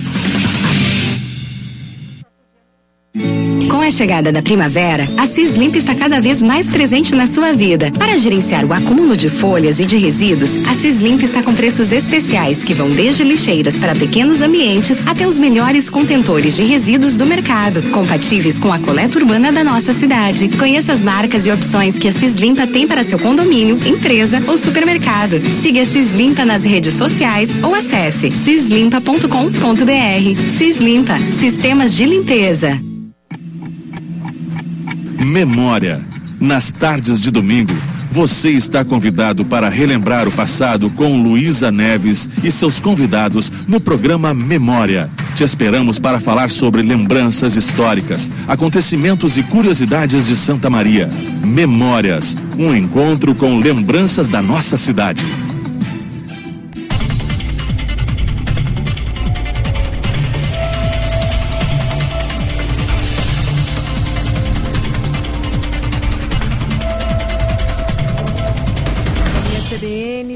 Ao vivo no seu final de semana. Eu sou Carla Torres. Eu sou João Pedro Vandersan. Agora 16h46, a gente está acompanhando o placar de Inter e Corinthians e o Inter é, já abriu o placar, né? Foi aos 9 minutos. Agora já está terminando o primeiro tempo. A informação um pouquinho defasada é, no sentido temporal aqui, né? É, mas o Edenilson marcou aos 9 minutos, né? Já está terminando o primeiro tempo de Inter e Corinthians. Uh, e também convido a nossa audiência para participar do nosso programa por aqui. Uh, assim como já aconteceu no programa de hoje, a gente uh, faz a ressalva aqui, né? A gente falava antes sobre a manifestação que está acontecendo lá no FSM pelas voltas, pela volta às aulas práticas presenciais a nossa redação já havia se deslocado e nesse meio tempo uh, o, o, celular aqui do Companhia CDN recebeu uma mensagem, inclusive sobre essa pauta, né? Uma das, das alunas que estava lá se manifestando entrou em contato. A resposta é imediata, né? Sim, nossa redação já está indo para aí, já está se colocando à disposição para fazer a cobertura uh, desse fato que mobilizou, mobiliza 30 estudantes lá no pórtico da UFSM. E se você quiser entrar em contato também 99136-2472 é o telefone que chega tanto para os nossos colegas da redação, mas chega para mim também aqui, que ficam no ar com um, um, um, ouvido no rádio, mas um olhinho também sempre no WhatsApp. Então vou repetir o telefone: 99136-2472. Participe do Companhia CDN conosco. Eu sou João Pedro Vandersan, comigo a Carla Torres. Agora 24 graus, 16 horas 47 minutos. E você sabe, você conhece, sabe como se organiza o Distrito Industrial em Santa Maria? Entenda melhor pela reportagem do jornalista Denis Olim. O Parque Industrial e Tecnológico de Santa Maria tem fábricas de várias áreas, como metal mecânica, que exporta para dezenas de países, alimentos e até produtos agrícolas, como fertilizantes orgânicos, que são vendidos para todo o país. Muitos santamarienses nem fazem ideia do que é produzido nas fábricas do local. Em um evento nesta quinta-feira, foi apresentado um balanço que apontou que em 21 indústrias são gerados 2.800 empregos diretos e 1.400 indiretos, totalizando 4.229 postos de trabalho gerados. Além de criar emprego e renda, as indústrias pagam por ano 117 milhões de reais em impostos federais em ICMS são 122 milhões de reais por ano. Além disso, mais 806 mil reais em tributos e taxas ao município. Isso significa que as fábricas do Parque Industrial de Santa Maria geram uma receita de 240 milhões de reais por ano aos cofres públicos, o que ajuda a bancar os serviços à população. No evento que ocorreu no Parque Tecnológico, que fica dentro do Parque Industrial e tem 22 empresas de tecnologia, empresários e autoridades pediram maior agilidade da prefeitura para liberar a abertura de empresas. Acho que a primeira coisa que nós precisamos sentar e conversar é como se tornar, nos tornarmos atrativos, né? E isso passa pela questão de burocracias ambientais, burocracias de matriz energética, principalmente. O que, que nós podemos oferecer para essas empresas que vão vir se instalar no nosso parque, no nosso parque industrial. Uh, e internamente, eu acho que essa visão, essa parceria né, das empresas que já estão dentro do, do, do, do parque industrial, uh, compreender que nós somos um dos únicos parques industriais que temos a tecnologia, uh, uma casa tecnológica disponível. E fazer essa ponte, fazer essa união, uh, desenvolver tecnologias para as indústrias daqui usando a estrutura do Tecnoparque. Acho que esse também é um fator importante. A prefeitura se comprometeu em amenizar esse problema. Precisa, sem dúvida, é uma aproximação, em primeiro lugar, né, do poder público com, com a iniciativa privada, em especial aqui com o Parque Industrial e Tecnológico, e, e entender melhor as dores é, que, que a iniciativa privada sente, para que nós possamos construir, junto com o legislativo, novas legislações que permitam dar a agilidade que a iniciativa privada pede. É, hoje nós, nós precisamos, é, por uma questão legal, cumprir o que está estabelecido.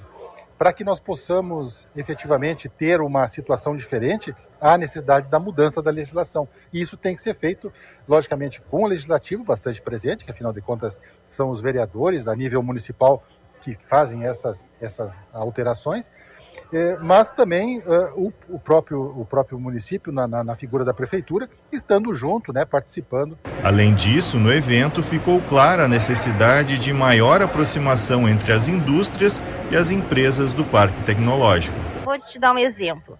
Quem quer vir se instalar no parque industrial é exigido uma série de documentações, mas o parque industrial já tem, via FEPAM, uh, no licenciamento, alguma, alguns quesitos que são colidentes. Então, para que fazer o empreendedor gastar duas vezes? Isso já seria um estímulo para ele. Cada dia que tu fica não não que tu tá fechado, que tu não abriu, que tu ainda não empreendeu no seu pleno, é um dia menos de mão de obra empregada e impostos gerados. Então, Denise Olim, com a reportagem sobre o Parque Industrial de Santa Maria.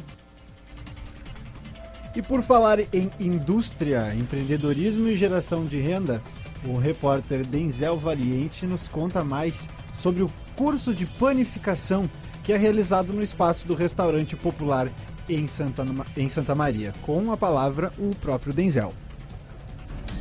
Moradores dos bairros Itararé, Cerrito, Nova Santa Marta e Salgado Filho estão se reunindo em um espaço do restaurante popular. As 14 participantes do curso de panificação e confeitaria assistem atentas ao professor que ensina desde como higienizar uma mesa até noções básicas de matemática. O curso faz parte do programa de economia solidária através das cozinhas comunitárias e tem apoio do projeto Esperança Coesperança e do Serviço Nacional de Aprendizagem Industrial. O principal objetivo do curso básico de padeiro é a educação para o trabalho, né? Educar pessoas para o trabalho, formar pessoas e ingressar essas pessoas no mercado de trabalho, né? Esse é o principal objetivo, qualificar e colocar no mercado de trabalho. O Senai fornece os ingredientes para a preparação dos pães e confeitos e também os instrutores das aulas. A ideia é que as pessoas consigam alcançar autonomia financeira. Para garantir que todos possam participar das aulas, a prefeitura fornece o vale transporte para os alunos e ao final do curso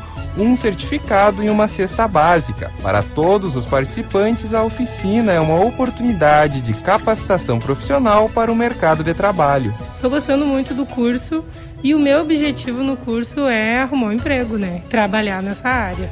Conseguir chegar, um, conseguir um emprego e trabalhar.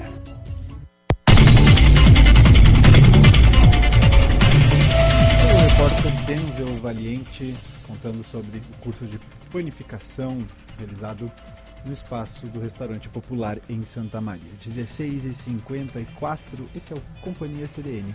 Agora 24 graus em Camobi. E atenção, pessoas interessadas em atuar como guarda-vidas, inscrições abertas até o dia 2 de novembro. Quem nos conta mais é a jornalista Thaís Sereta.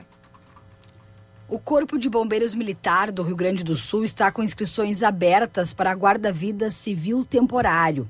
O processo seletivo é destinado à contratação de até 200 pessoas para capacitação de novos guarda-vidas e 400 vagas para recertificação, candidatos que já atuaram como guarda-vidas em outras operações.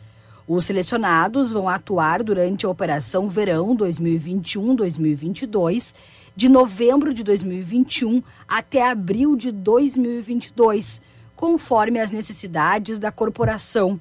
Para a região central do estado, tem vagas tanto para capacitação quanto para recertificação para 13 cidades. Eles devem atuar em águas internas, ou seja, em balneários.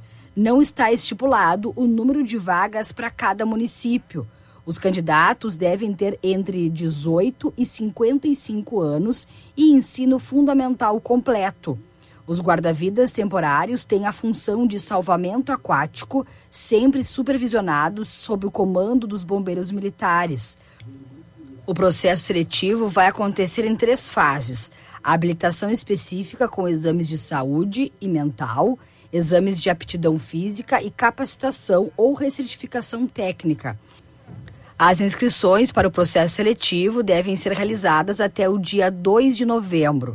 As cidades da região central com vagas abertas são Nova Palma, Toropi, Restinga Seca, São Pedro do Sul, Santa Maria, Rosário do Sul, Cacequi, Jaguari, São Francisco de Assis, São Vicente do Sul, Lavras do Sul, Mata e Cruz Alta. Para a CDN, Thaís Sereta.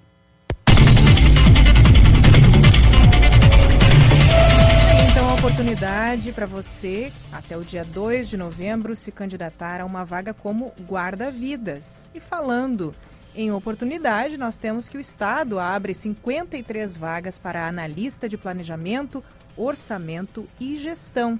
O governo do Rio Grande do Sul publicou na sexta-feira o edital de abertura de concurso público para a Secretaria de Planejamento, Governança e Gestão. Ao todo, então, essas 53 vagas para o cargo de analista de planejamento, orçamento e gestão. Seis destinadas a pessoas com deficiência e oito para pessoa negra ou parda. Para uma carga horária aí de 40 horas semanais, a remuneração é de R$ 7.345,12 com 12 centavos. Para concorrer, é preciso ter ensino superior completo em qualquer área. Inscrições abertas desde a sexta-feira e seguem até 22 de novembro pelo site da Fundação Universidade Empresa de Tecnologia e Ciência, a Fundatec. A banca selecionada para a organização do concurso, então, temos todos os detalhes que você precisa no site. O valor da taxa de inscrição é de R$ 211,22. Os profissionais vão ser alocados nas secretarias fins e colabora na temática de planejamento, orçamento e gestão, captação de recursos, acompanhamento de projetos também. Para você saber todos os detalhes, então vá até o site da Fundatec, fundatec.org.br, fundatec.org.br, mais informações sobre as 53 vagas para analista de planejamento, orçamento e gestão, com inscrições até o dia 22 de novembro. 16h58, dada a informação aí pela Carla Torres, eu sou João Pedro Vandersan, nós vamos com você até às 18 horas hoje. E mudando um pouco de assunto agora, notícia triste, tragédia noticiada por bay.net.br na manhã de hoje. É, um militar do nono regimento de cavalaria blindado de São Gabriel morreu durante um exercício militar. O caso aconteceu na localidade de Torquato Severo, no interior de Dom Pedrito, na sexta-feira. A vítima foi identificada como Lucas Eduardo dos Santos. Ele tinha 21 anos. Conforme apurado pelo jornalista Marcelo Ribeiro, do site Caderno 7, o jovem participava de um exercício de adestramento realizado pela Terceira Brigada de Cavalaria Mecanizada quando teria acontecido um acidente. Ainda segundo o caderno 7, informações extraoficiais apontam que o acidente teria sido com um blindado Leopard. Um inquérito da Polícia Militar foi aberto para apurar as causas desse acidente. Por nota, o comando da, no, do nono RCB informou que está dando suporte para a família com apoio médico, psicológico e espiritual. Famílias e amigos lamentam a morte do militar nas redes sociais. Informação de bay.net.br, uma tragédia, né? Acontecida em Dom Pedrito, com um militar em exercício. Esse o Companhia CDN, que te traz informação, jornalismo ao vivo no seu fim de semana até às 18 horas. Agora, 16h59. 24 graus. Não saia daí.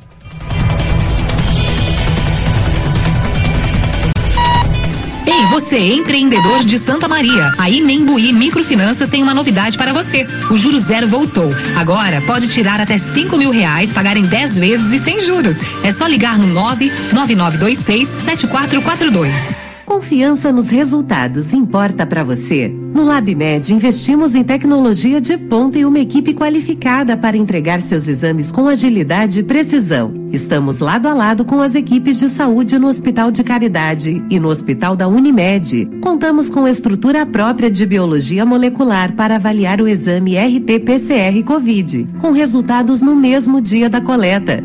Se importa para você, o LabMed descomplica.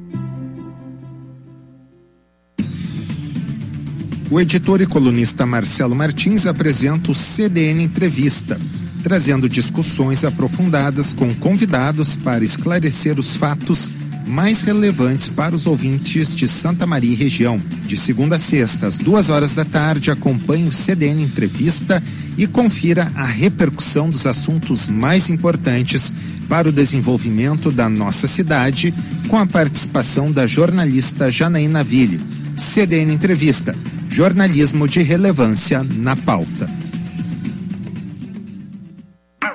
Eu tô tão feliz. É o lugar que eu confio. Lá tem de tudo que os meus pais precisam.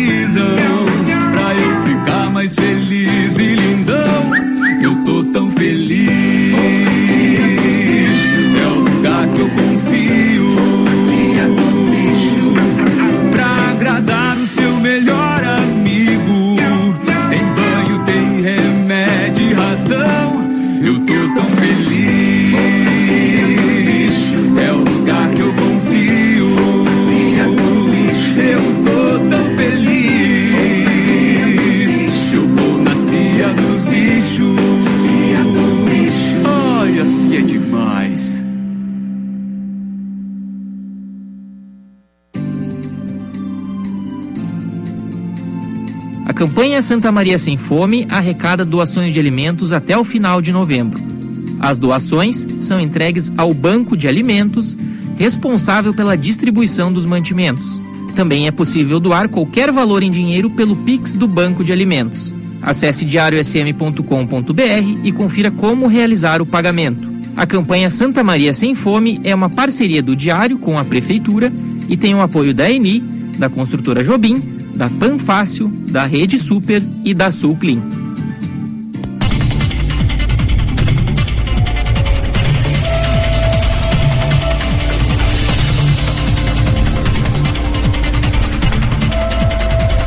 Companhia CDN no ar até às 18 horas. É jornalismo no seu final de semana.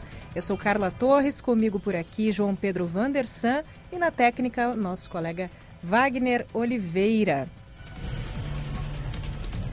E vamos falar de pets por aqui agora. Mas por quê? Por que vamos falar sobre gatos neste momento? Porque este é o empreender pelas redes.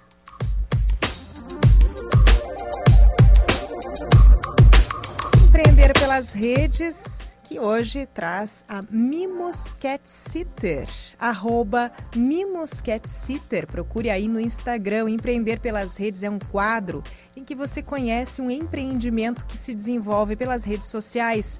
A nossa convidada de hoje é a bióloga e enfermeira veterinária Andressa Paim, que é sócia pro proprietária da Mimos Cat Sitter, uma empresa que oferece cuidados para seu gato em casa. Perfil aí no Instagram, então, repetindo, arroba Mimos Cat Sitter. Carla, legal que o empreender pelas redes muitas vezes divulga uh, o trabalho de alguns profissionais que já têm uh, assim funções bem conhecidas e consolidadas que vão para as redes sociais mas às vezes também uh, termos e funções que nem todo mundo já ouviu falar. Eu, por exemplo, não tinha ouvido falar em cat sitter ainda. Tô curioso para saber como vai fun como funciona. É que eu sou muito vinculada a gatos, então cat sitter para mim já era eu pensava assim, nossa, eu queria ser cat sitter. Mas é uma função nova realmente. Inclusive, falando em novidade, eu comentei isso com a Andressa produzindo esse quadro hoje, eu dizia, Andressa, que incrível essa formação. Enfermeira veterinária, ela é bióloga e enfermeira. Muito boa tarde, Andressa. Aliás, para você que tem aí suas perguntas, comentários, tem o seu gatinho, ficou interessado, ficou interessada nesse serviço, manda aí, interage com a gente pelo 99236-2472. 99236-2472. Nós estamos com o nosso WhatsApp aqui na mão para interagir com você. Mande a sua pergunta aí se você tiver para Andressa. Boa tarde, Andressa. Boa tarde, Carla. Muito bem-vinda aí ao Companhia CDN, esse quadro que revela muitas novidades, né, para tanto em termos de empreendedorismo, de mercado, quanto de formação das pessoas. Nós tivemos aí muitos perfis até hoje, né, por aqui. Ah, que legal, muito, muito contente com o convite de vocês. Que coisa boa. Eu estou dando uma olhadinha aqui, de modo geral, em pesquisas que apontam que o cachorro ainda parece ser a preferência nacional, seguida aí de peixes e de gatos. Não sei como é que é na tua prática, Andressa, nessa nesse convívio tão perto, né, desse universo todo, tão dentro desse universo. O amor pelos gatinhos é mesmo uma novidade promissora no mercado pet? Olha, Carla, o que a gente vem acompanhando é o seguinte, né? Os cachorros ainda têm a preferência dos tutores, mas essa preferência ela vem crescendo numa velocidade menor do que uh, a procura por gatos, né? Uh, ainda é o segundo, terceiro pet de escolha, os gatos, mas essa preferência vem crescendo muito rápido, principalmente agora na pandemia, né? Que uh, as pessoas se sentem um pouco mais sozinhas, ficam mais tempo em casa, então elas adotaram muitos gatos desde o ano passado. Então, a gente vê que esse público de gateiros apaixonados tem crescido, principalmente do ano passado para cá, né? Certo. A gente estava aqui comentando antes essa a formação, a tua formação, né, bióloga e enfermeira veterinária. Na verdade, são duas Andressas, duas biólogas Isso. na Mimos. Conta pra gente. Isso. Nós somos em duas babás, né? Eu sou uh, a Andressa que fundou a Mimos em 2015, né?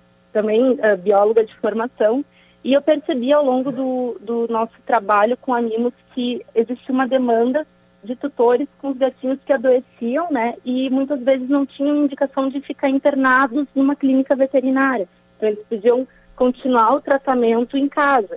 E muitos tutores uh, ficam com um pouco de receio, né? Uh, de seguir o tratamento em casa. Às vezes ficam meio inseguros de trocar uma... Uh, uh, colocar uma pomadinha ou dar algum remedinho que o gatinho precise, né? Até um, uh, uh, ataduras, às vezes a gente precisa fazer, né? Algum manejo desse tipo.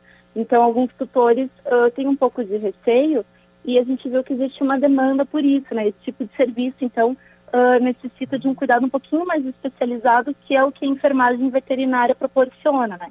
Então, depois que eu concluí a graduação em biologia, comecei a trabalhar ali com a Mimos e eu percebi que existia esse nicho ali que, que precisava desse cuidado mais especializado e fui fazer então um curso de enfermagem veterinária, né?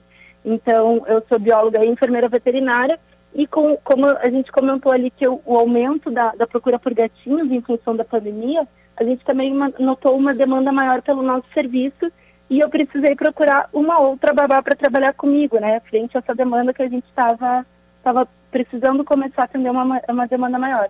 Então, uh, chegou uma segunda Andressa na nossa equipe, né, também bióloga, e uma pessoa de muita confiança que também trabalha muito bem com os gatinhos. Então, somos duas babás, duas biólogas, duas Andressas na Mimos. Certo.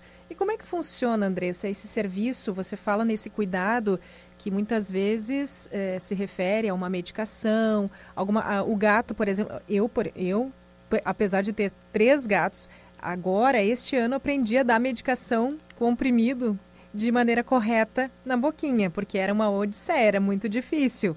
Né? Além desse, desses cuidados, quando a pessoa vai viajar, precisa se ausentar, eu não sei como é que funciona, quais são os serviços que vocês oferecem além desse acompanhamento? Isso, então quando os tutores viajam, a gente oferece visitas diárias para os gatinhos, né? elas têm uma duração de em torno de uma hora, né? pelo menos uma hora, Uh, se o tutor desejar, a gente vai de manhã e de tarde, também a gente faz duas ou três visitas, dependendo da demanda, né? A gente tenta personalizar ao máximo o serviço para cada tutor. Então a gente vai na casa, a gente faz toda a reposição ali da ração, da, da água, uh, caixinha de areia, mas principalmente a gente dá muita atenção e muito carinho para os gatinhos, né? A gente uh, faz estímulos mentais, a gente faz brincadeiras, a gente faz estímulos sensoriais, a gente leva uh, petiscos, leva aquela ervinha do gato que eles adoram, né? Então a gente tenta uh, promover bastante estímulo para ele durante essa nossa visita e também a gente manda um relatório completinho assim para o tutor de tudo que o gatinho está fazendo, né? Se o gatinho está brincando, a gente manda foto, manda vídeo para o tutor. A gente conta se o gatinho está ativo, se ele está mais prostrado, uh, se, o quanto ele está comendo, né? Porque a gente sabe da importância dos gatinhos, eles não podem ficar sem comer nenhum dia sequer. Então a gente uh, tenta passar para o tutor o maior número de informações para ele também poder viajar tranquilo, né? Que a gente sabe que quando uh, os gateiros tão longe de casa, precisam viajar, já começa a dar aquela aflição, né? A gente já começa a pensar, meu Deus, os nossos gatos. Então, a nossa ideia é tentar tranquilizar ao máximo o tutor durante a viagem. A gente procura fazer cada visita, uh, a gente procura dar o máximo de informações para o tutor, como se ele mesmo estivesse junto com a gente durante a visita, né? Geralmente é essa sensação que os tutores ficam, de que uh, eles não estão assim tão longe dos gatinhos, né? Conseguem ver fotos, vídeos dos gatinhos todos os dias, e isso realmente acaba trazendo um pouco mais de tranquilidade para eles durante a viagem. Sim. Andressa, esse cuidado é, de ir em casa, de a pessoa receber o vídeo, ter todas as informações e ficar tranquila, até esse cuidado acho que é mais conhecido, é mais praticado por outras pessoas aqui em todos os lugares, mas o diferencial justamente né, o motivo do meu convite para vocês, para estarem aqui com a gente, é essa atuação, essa disseminação, esse trabalho em cima de um perfil em rede social. Se a gente fala aí que o cachorro ainda é preferência, a gente tem o peixe, o gato, a gente tem que o Instagram justamente é uma das maiores preferências das pessoas em termos de uso das redes sociais. Então, um perfil no Instagram é algo promissor para o negócio, né? Gostaria de, de saber de ti também como foi esse início na rede social e como é que foram essas estratégias, como são essas estratégias de produção de conteúdo, como é que é essa tua, essa tua rotina pelo Instagram?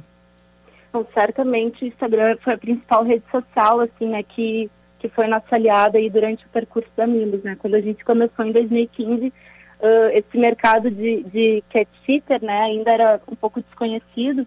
Então, o, o Instagram ele funcionou como uma vitrine, assim, né, do nosso trabalho. A gente divulga ali uh, a maior parte dos gatinhos que a gente cuida, né? Os gateiros adoram acompanhar os seus próprios gatos e também os gatos dos outros. Então, né, acaba sendo um, port um portfólio bastante rico para a gente poder divulgar o nosso trabalho. Isso nos ajudou muito quando a gente começou lá em Porto Alegre, né, em 2015, e também quando a gente uh, acabou vindo para Santa Maria, uh, como a gente já tinha essa cartela de clientes formada, né, lá, lá em Porto Alegre, com a ajuda do Instagram, aqui novamente, quando a gente veio para Santa Maria, o Instagram foi uma ferramenta assim fundamental também para a gente mostrar, né, que a gente já tinha uma certa credibilidade no mercado, uh, apesar de sermos novos na cidade, o nosso trabalho já, já vinha sendo desenvolvido há uns dois, três anos, né? Então, com certeza, as redes sociais elas são muito importantes e a gente precisa saber trabalhar nelas, né? A gente produz conteúdo. Uh, o nosso foco, principalmente, é o atendimento dos gatinhos, dos gatinhos, né? Mas quando sobra assim um tempinho para a gente, a gente gosta de produzir um conteúdo para poder uh, ajudar os tutores a cuidar também um pouquinho melhor, né? disseminar a, a, informação dos cuidados corretos com os gatinhos. Então, uh, o Instagram com certeza é, uma, é a principal rede social para o nosso negócio, né? Andressa, te ouvindo Oi. falar também, me parece que o empreendimento de vocês uh, tem uma presença nas redes não, não apenas pela questão da divulgação, mas pelo contato que vocês acabam uh, in, in, estabelecendo com os tutores desses pets, né? Você consegue imaginar como seria uh, diferente o teu trabalho se não fosse pelo contato que a internet, o celular, os aplicativos proporcionam? Nossa, eu não consigo nem, nem imaginar muito, porque assim, a gente tem, a gente atende com certeza, né, muitos uh, novos clientes que vieram por indicação direta de clientes que a gente já vinha atendendo, né, que ficaram satisfeitos com o nosso serviço e acabaram indicando para os seus amigos e tudo mais. Mas assim, a presença do Instagram é muito forte no nosso trabalho, né, da gente divulgar uh, nas redes sociais, então eu não consigo nem nem imaginar assim como seria divulgação sem, sem uma rede social. Seria praticamente no, no, na indicação direta mesmo dos clientes, né? Com certeza, a gente ganha clientes novos assim, mas também uh, esse portfólio, essa vitrine que o Instagram nos dá, é, um, é uma ferramenta muito rica para o nosso negócio, né? Andressa, uma pergunta uh, mais objetiva no sentido do serviço, assim, né? Não sei uh, como é que vocês fazem essas tratativas, as negociações com os clientes, mas por ser uh, um serviço que às vezes as pessoas é, não recorrem a profissionais, né? Recorrem ao quê? Vizinhos, é, conhecidos, amigos. Uh, como que fica na questão dos valores financeiros? Assim, quanto que se investe para uh, ter o cuidado do, da cat sitter, do cat sitter, no caso da Mimos Cat Sitter? Uh, no caso da Mimos, a gente atende em algumas regiões da cidade, né? A gente faz valores diferenciados justamente pela questão do deslocamento e do uhum. tempo que demora para a gente ir de uma casa até outra, né? A gente atende os gatinhos na casa dos tutores, né? Para evitar esse estresse de tirar os gatinhos de casa. Então, dependendo da região, fica de 40 a 50 reais o valor do nosso serviço, né? Isso por dia? Isso, por visita, uhum. Por visita, entendido. Isso. Eu estou vendo aqui, a gente está percorrendo o perfil aqui da Mimos Cat Sitter. Para você que está ligando o rádio agora, que está se conectando com a gente neste momento, este é o quadro Empreender pelas Redes aqui no Companhia CDN. Hoje a nossa entrevistada é Andressa Paim, da Mimos Cat Sitter. Procure lá no Instagram, arroba Mimos Cat Sitter. E me chamou a atenção aqui nos destaques, adorei as artes e tem ali cursos e palestras, é isso? Poderia falar mais para gente? Isso, Carla. Uh, cursos e palestras, né? Nós temos, somos duas babás biólogas, então a gente tem essa formação uh, acadêmica bastante ligada em ciência, né? A gente gosta muito de ciência, a gente gosta de trabalhar com evidências científicas, então a gente uh, gosta muito de, de estudar e fazer esses cursos e palestras bem voltados a, a esse nosso nicho, né? De, de gatos, de felinos para poder sempre cuidar da melhor forma dos gatinhos, estar tá sempre atualizada, né, no que, que vem sendo uh, trabalhado dentro da própria medicina veterinária, né? A gente não é veterinário, mas a gente gosta de, de sempre uh, entender um pouquinho das doenças que os nossos gatinhos, os gatinhos que a gente atende têm, né? Para saber como manejar da melhor forma esses gatinhos em casa, né? Para entender melhor do comportamento, por que, que um gatinho está de um jeitinho, né? Porque se ele tem essa doença, ele vai se comportar de certa forma. Então a gente gosta sempre de estar atualizado com curso, palestra, uh, nesse sentido para poder cuidar melhor dos gatinhos, né? Sempre melhor. Certo, estou percorrendo aqui. Então vocês em primeira mão, claro, têm contato com esses conteúdos, com essas novidades, mas também oferecem capacitações para donos, tutores, tutoras de gatinhos? Olha, Carla, por enquanto ainda não. Está nos nossos planos, mas como ainda a demanda pelo, pelos cuidados ali de, de cat sitting né, ainda está sendo bastante grande, a gente ainda está trabalhando bastante com isso, né? A gente pensa ainda em expandir talvez mais babás, formar uma equipe um pouquinho maior, para talvez ter um pouquinho de tempo e investir nesses, uh, nos nossos próprios cursos, né? Uh, é uma coisa que a gente tem em meta ainda. A gente ainda não conseguiu realizar, mas com certeza é uma coisa que a gente pensa com muito carinho. Certo. É bom, eu como tutora, como eu, eu digo assim, eu sou mãe. As pessoas criticam muitas vezes, né? Ah, como assim o bicho não pode ser chamado de filho? A gente que, que tem muito amor pelo animalzinho fica nesse, nesse sentimento. E me preocupa porque além de, de poucas informações e de o animal ser um, um ter a, a característica de ser muito discreto, de procurar sempre parecer muito forte. O gato tem isso, né? Ele esconde muitas coisas porque ele precisa na natureza se defender e ser sempre muito muito altivo. E quando a gente procura é, por esses sintomas e tenta entender as doenças ou algum problema que ele tenha, pode ser um mistério muito grande. Inclusive, na cidade, são poucos especialistas efetivamente em gatos. Então, assim que vocês tiverem mais informações, a gente também pode estar tá cursando, né? Tá adquirindo esse conhecimento junto a vocês. Tem uma aluna garantida já. Ah, com certeza. da minha parte, todo interesse. Andressa, a gente está fechando aqui o nosso, nosso bloco, passou rápido, né? Esse bate-papo aí. Muito interessante esse mercado e a gente justamente gostaria de pedir para você deixar uma dica, já que são seis anos já de experiência, uma dica para quem está começando no, no digital, para que a pessoa entenda o melhor caminho para começar a empreender pelas redes? Uh, eu acho assim, Carla, que o nosso, a gente tem que ser bom no que a gente faz, né?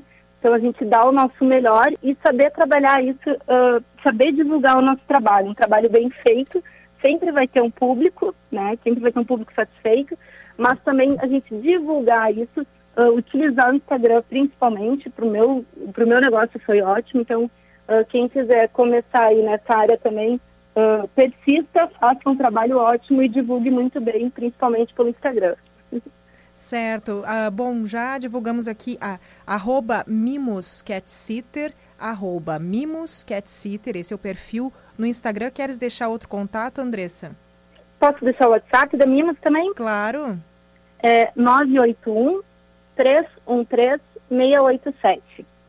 981 313 1387, é isso? Isso. Tá certo. Essa foi Andressa Paim que hoje foi nossa convidada aqui no Empreender pelas Redes, falando de, o, da atividade de cat sitter.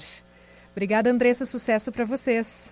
Muito obrigada. Bom domingo. Valeu. Certo, Andressa Paim conversou conosco, agora 17 e 21 Na sequência, temos o quadro CDN Tech, também a coluna Moda Pra Quê. Sou João Pedro Vandersan. Sou Carla Torres, agora 24 graus, 17 horas 21 minutos, Companhia CDN no ar.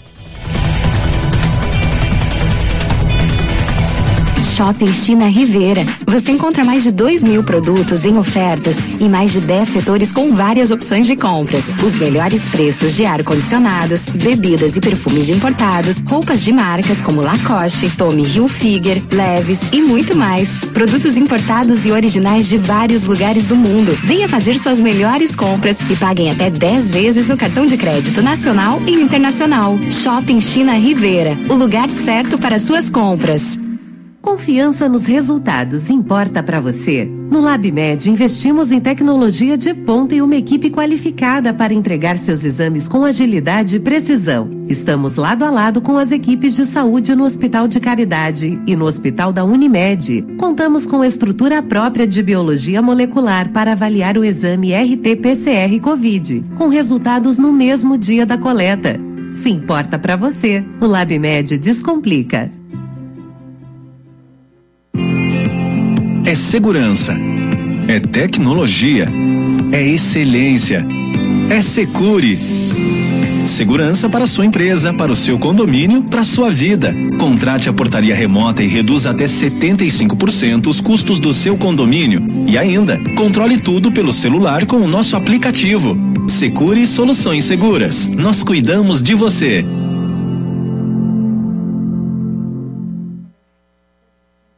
Agora o Open Banking é Open Finance. Sabe por quê? Porque esse sistema financeiro aberto não é só sobre bancos. É como o Sicredi, que oferece o mesmo que um banco, mas trata você, seu dinheiro e a sua região com mais cuidado. Quer ficar por dentro? Estamos abertos para informar você. Acesse cicred.com.br barra Open Finance. Cicred. Gente que coopera, cresce. Práticas sustentáveis, ações para um mundo melhor. Saiba como ter um jardim e hortas sustentáveis. A proposta é cultivar plantas usando espécies nativas e recursos que não afetem o meio ambiente. Diferente dos jardins comuns, que normalmente são 100% estéticos, um jardim sustentável cria uma conexão com a natureza com o intuito de conservá-la. As plantas também ajudam a controlar o microclima local, tornando a temperatura em casa mais agradável. E isso reduz a necessidade de refrigeração artificial no calor, gasta menos energia e ainda colabora para melhorar a qualidade do ar através da fotossíntese. E por que não usar as garrafas PET como vasinhos? As pequenas hortas cabem em qualquer espaço e podem ser feitas até na vertical. Aproveite o cantinho da área de serviço onde há luz solar durante o dia ou uma parede na varanda.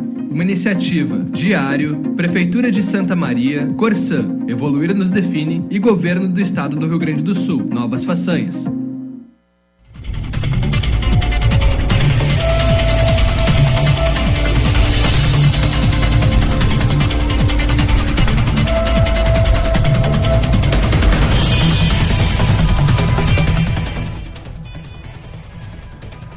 17h24, sim, estamos de volta com o programa Companhia CDN.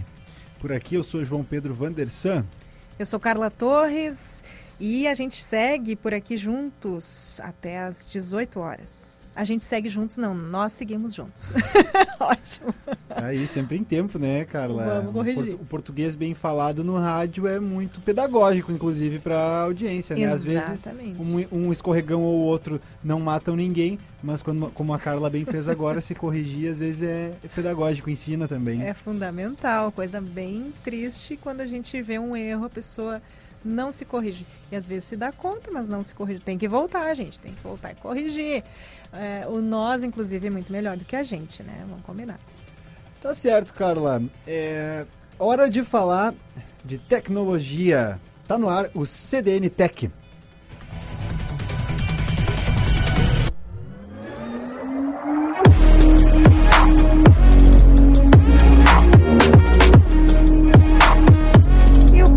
Processo de abertura de contas em bancos na era digital mudou muito em relação a alguns anos, não é mesmo? Hoje em dia, os clientes nem precisam sair de casa para se tornar clientes das instituições. Eles podem realizar todo o processo a partir de aplicativos de celular. Mas há motivo para se precaver, sim. Essa facilidade também abre a porta para fraudes que usam o nome de terceiros para se beneficiar. Segundo a pesquisa recente da FlexDoc, 5% das tentativas de abertura de contas digitais no Brasil são fraudulentas. Esses gol- golpes afetam milhões de pessoas, sejam elas vítimas diretas dos crimes ou clientes de empresas que tenham sofrido vazamentos de dados recentes. Buscando ajudar a população a ter o controle sobre essas fraudes, o Banco Central criou uma ferramenta chamada Registrato, que permite que qualquer usuário dos serviços do site gov.br consulte online quais instituições financeiras têm contas em, em seu nome e CPF. A plataforma também permite a emissão de extratos para consulta de informações sobre empréstimos e financiamentos, chaves PIX, dívidas inscritas no CADIM, o Cadastro Informativo Federal, entre outras informações. Além do registrato, outra forma de saber se existem transações bancárias que são realizadas em seu nome é por meio do sistema de proteção do Serasa. A partir do pagamento de uma assinatura mensal, o CEA o Serasa envia notificações via aplicativo ou e-mail assim que detectar alguma tentativa de, finan de financiamento ou empréstimo com seu CPF. E sabe, Carla, eu acho interessante a gente é, veicular esse tipo de informação. E, e eu veiculo aqui também uma experiência que eu tive ah, nesses dias. Porque a gente sempre pensa, ah, é o golpe, é, existem vários golpes, a gente meio escapa de vários, até a hora que cai em algum, porque eles são é, se modernizam e estão cada vez mais espertos assim, né? Eu esses, esses dias sou um usuário do Pix, por exemplo, estou pagando muitas coisas com Pix Quem agora. não, né? É muito prático.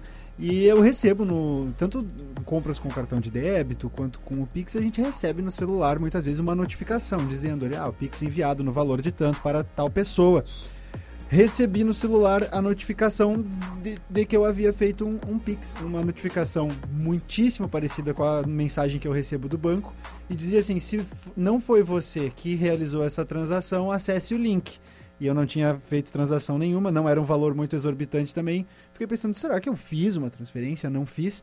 Só que aquele link era, era a pegadinha da vez, né? Eu não tinha feito, não tinha sido transferido nada da minha conta, mas uma tentativa de me fazer clicar naquele link e daí sabe-se lá o que ia acontecer, né? Se meu celular ia começar a enviar informações, se minhas senhas iam ser uh, vazadas, mas é, como bem a, a, a nota que a gente divulga aqui, falava, né? O, o, processo de abertura de contas, os processos de transferências bancárias estão cada vez mais facilitados e práticos, mas também a, a, possibilidade de você cair em um golpe, uma tentativa de fraude aí aumenta muito, né, Carla? Não sei como é que é a tua experiência com esse tipo de coisa também. Olha, a minha experiência na prática é bem, bem tranquila. Agora, a minha paranoia com isso tudo é, é grande. Mas é melhor a gente se precaver do que passar por um problema desse, né? E é importante também saber todos os recursos que as instituições, as contas oferecem para bloquear, né?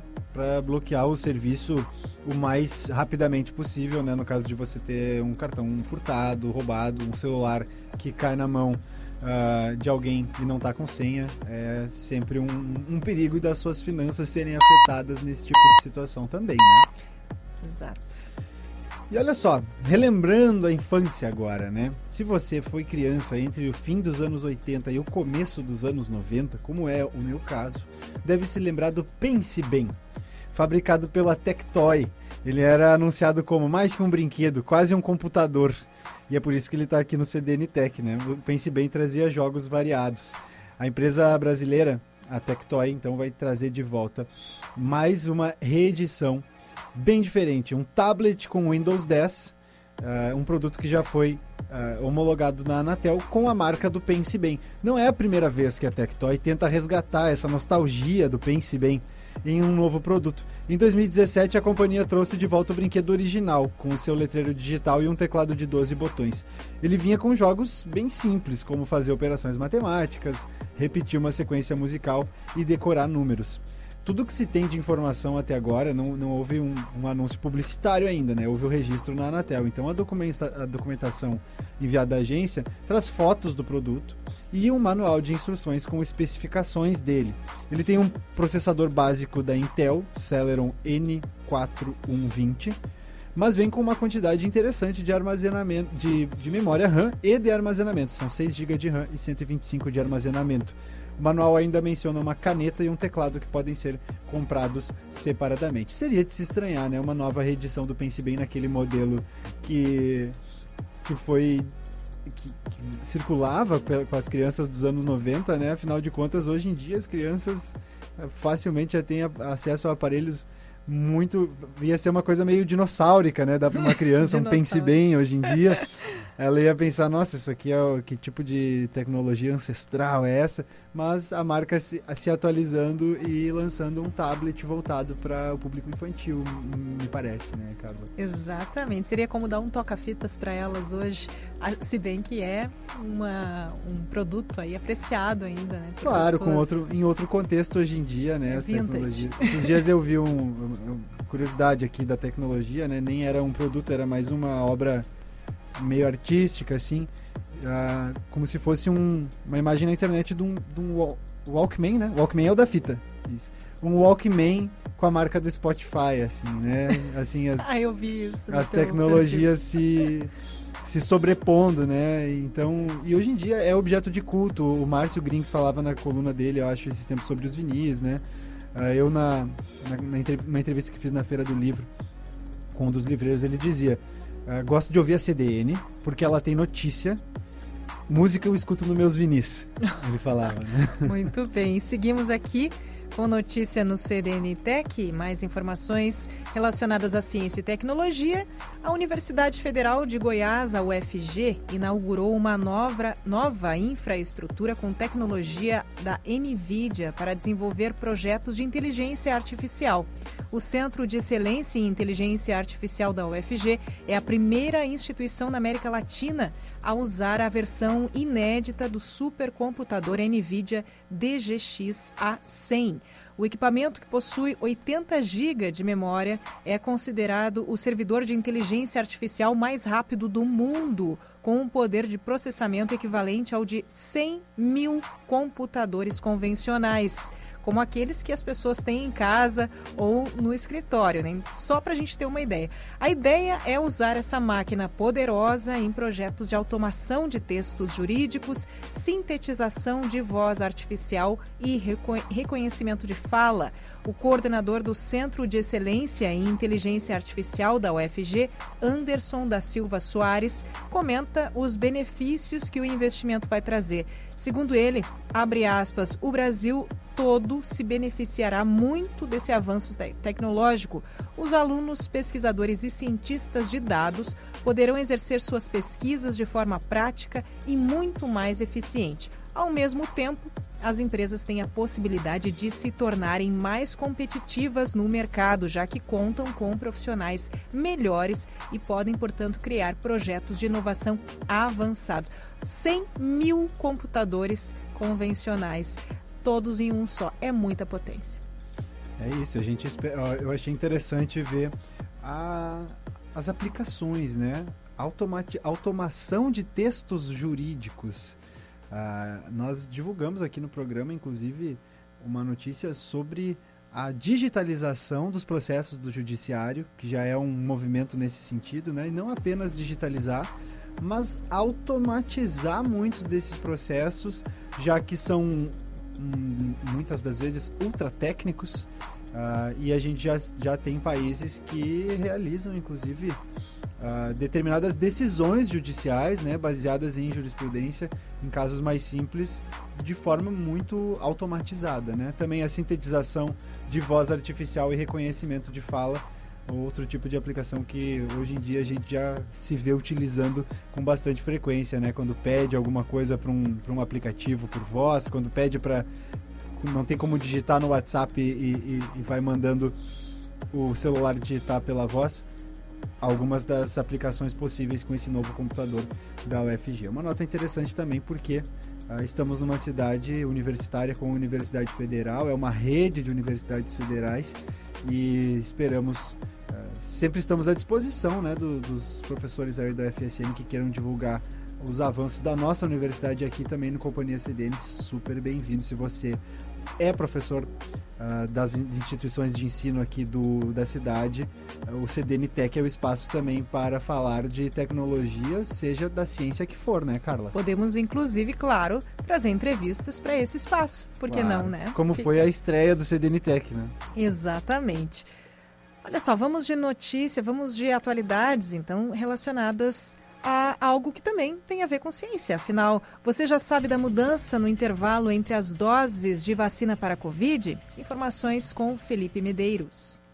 O governo do estado e o Conselho das Secretarias Municipais de Saúde do Rio Grande do Sul acataram, durante reunião da Comissão Intergestores Bipartite, na última terça-feira, a orientação do Ministério da Saúde de reduzir o intervalo entre doses da vacina AstraZeneca de 12 para 8 semanas. Até o momento, o Estado recomendava o intervalo de 10 a 12 semanas. A medida passa a valer a partir do momento da publicação no Diário Oficial do Estado, o que deve ocorrer até o final desta semana. Na última quarta-feira, o Ministério da Saúde recebeu mais um lote com cerca de 2 milhões de doses da vacina da AstraZeneca. Os imunizantes foram entregues pela Fiocruz e serão enviados aos estados e ao Distrito Federal nos próximos dias.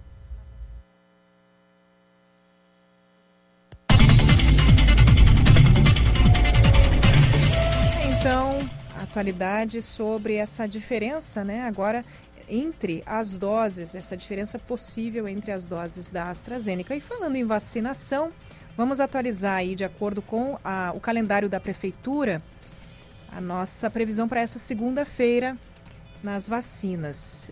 Então, acamados e cuidadores, nesta segunda-feira, 25 de outubro, tem a dose de reforço. Acamados, cuidadores que já receberam a segunda dose, equipes da Secretaria de Saúde retornam aos endereços daqueles que já foram vacinados também e não há necessidade de agendamento, uma vez que a equipe do setor de imunizações vai entrar em contato. Então, algumas pessoas, inclusive, já receberam mensagem no seu celular: ó, você vai receber a sua dose de reforço aí. Então, que seria essa, terce é essa terceira dose. Segunda-feira também, das 14 às 16h30, nós temos pessoas que estão com a vacina Pfizer em atraso, segunda dose para pessoas que estão com a vacina da Pfizer em atraso nesta segunda-feira, das 14 às 16h30.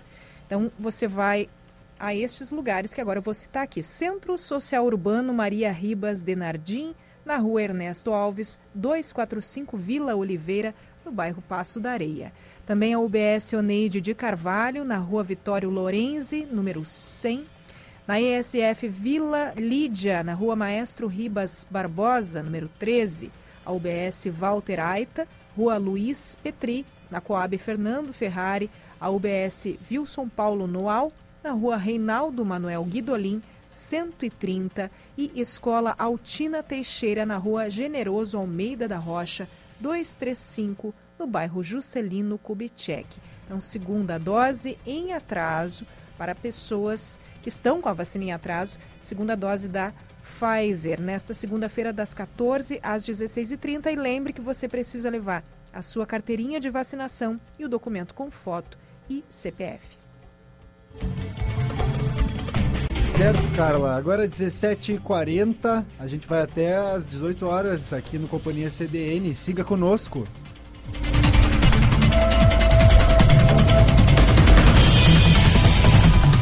Agora o Open Banking é Open Finance. Sabe por quê? Porque esse sistema financeiro aberto não é só sobre bancos. É como o Sicredi, que oferece o mesmo que um banco, mas trata você, seu dinheiro e a sua região com mais cuidado. Quer ficar por dentro? Estamos abertos para informar você. Acesse cicred.com.br barra Open Finance. Cicred. Gente que coopera, cresce. Sim, sim, eu vou pra Oral Sim, pra, pra minha vida melhorar. Ri, ri, quero voltar a sorrir. Sorrir e gargalhar. Eu vou abrir a porta pra felicidade. Curtir a família, amigos, sorrir à vontade. Oral Sim, a rede de implantes dentários número 1 um do Brasil. O nosso carinho constrói sorrisos. Em Santa Maria, na Avenida Nossa Senhora Medianeira, 1658. Agende a sua avaliação. 3028-3398. Comprar ou vender seu imóvel, confie na equipe que mais vende Nilo Imóveis, especialistas na comercialização de imóveis. Acesse imobiliarianiloimóveis.com.br e saiba mais.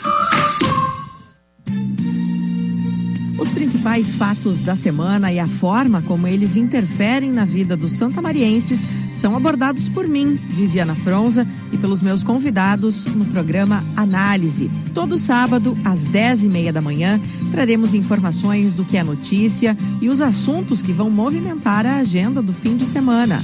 Análise, a voz da repercussão dos fatos da semana. Certos momentos geram dúvidas para o futuro, mas a KL Corretora de Seguros está há 30 anos ao seu lado, superando desafios. Em tempos de preocupação, sua casa é um abrigo mais frequente e o seguro residencial protege seu patrimônio contra imprevistos que tirem sua tranquilidade. Conheça esse e outros seguros em nosso site e redes sociais ou pelo número 3222 8444 e em Santiago no telefone 3251 0144.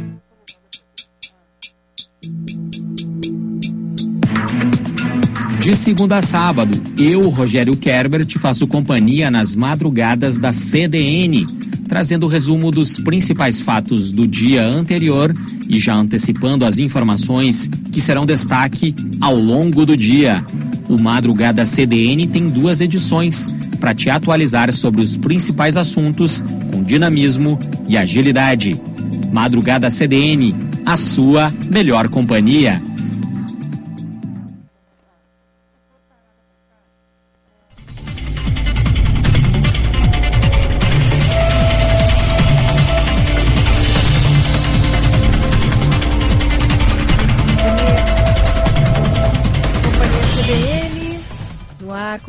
Até às 18 horas, agora 17 horas 43 minutos, 23 graus em Camobi.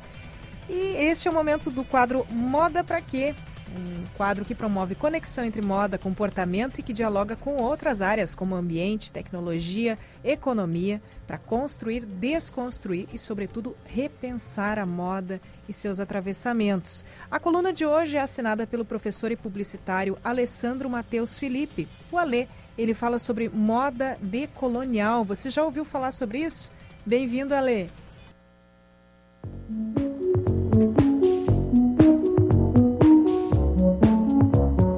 Olá, Carla e João. Hoje, novamente, vou direto ao ponto. O Brasil foi colonizado pela Europa, lá no passado, mas ainda não se libertou após sua independência. Mas o que isso significa? O Brasil possui como norte pensamentos, práticas e estruturas coloniais. Não temos autonomia para ser, pensar e existir que não seja baseada em princípios europeus. Já mencionei em outro momento, mas repito porque é importante. Precisamos nos reconhecer enquanto um povo que foi escravizado, é latino e tem descendência africana. O tema do Moda Pra Quê de hoje é o movimento decolonial. E o primeiro passo para que esse movimento seja real é reconhecermos que fomos e somos coloniais, que ainda somos uma colônia da Europa de forma cultural, racial, religiosa. Pegamos um exemplo prático.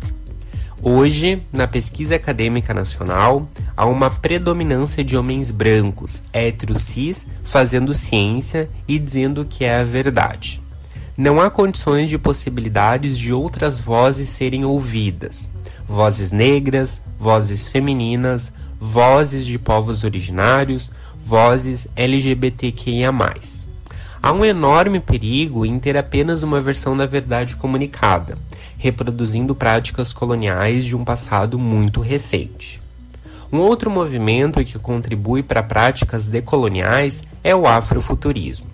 Nele, vamos pensar juntos possibilidades futuras com o protagonismo negro, aliando cultura e tecnologia. Inclusive, o afrofuturismo já foi falado por aqui, lembra? Te convido também a fazer a sua primeira pesquisa sobre práticas decoloniais acessando um vídeo no YouTube chamado O Pensamento Decolonial, da Casa do Saber. Lá você poderá expandir suas reflexões sobre o tema e ter uma maior autonomia sobre você, seu corpo, sua história. Também deixo uma indicação de produtora de conteúdo indígena lá no Instagram, genipapos repetindo, arroba Genipapos. A Geni é uma ativista anticolonial, além de doutoranda em psicologia, com discussões super contemporâneas sobre o assunto. Vale a pena conferir. Deixo vocês, queridos ouvintes, com várias pulguinhas atrás da orelha sobre o movimento decolonial e as infinitas possibilidades de ser e existir para além da lógica europeia. Essa é uma prática diária, afinal, estamos falando de estruturas sociais construídas ao longo de muitos anos. O movimento decolonial requer uma conscientização de quem fomos, somos e quem seremos no futuro, com autonomia e pensamento crítico. Sou Alessandro Felipe, professor universitário, mestre em moda e publicitário. Você pode me encontrar no arroba underline Ali Felipe com dois L's e dois P's lá no Instagram. Um ótimo restinho de domingo para Carly e para o João e para você, querido ouvinte. Com os melhores cumprimentos, Ale.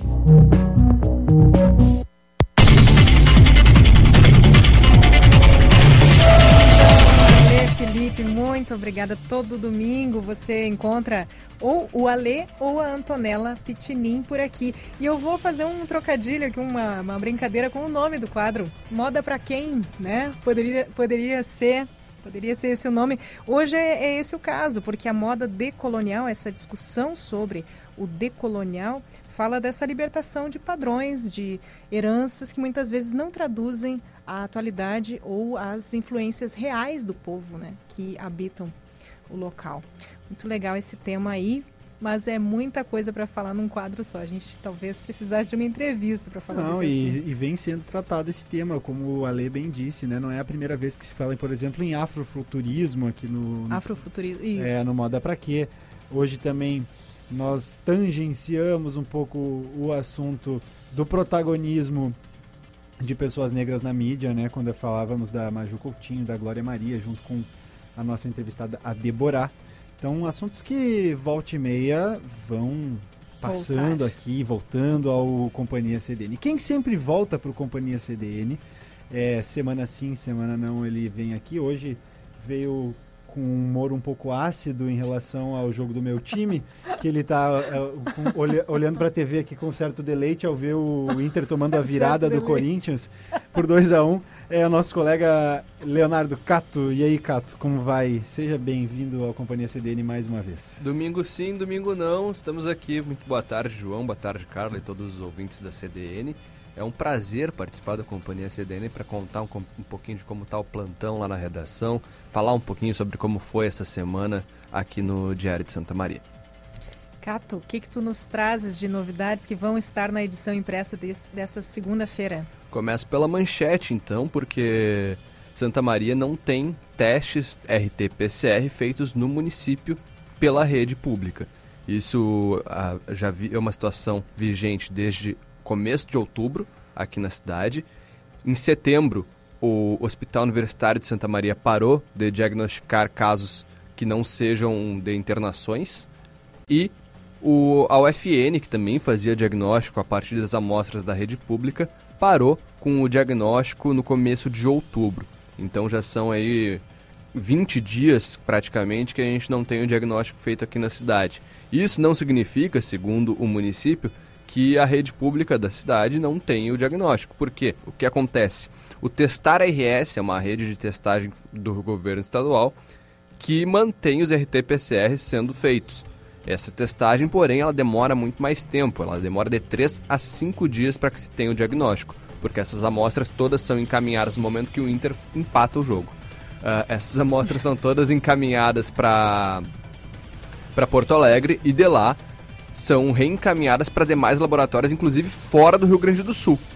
Isso demora muito mais tempo, acaba atrasando o resultado. Isso tem impacto, é claro, no isolamento, na transmissão do vírus, é muito preocupante para quem está esperando aquele, aquele diagnóstico, né?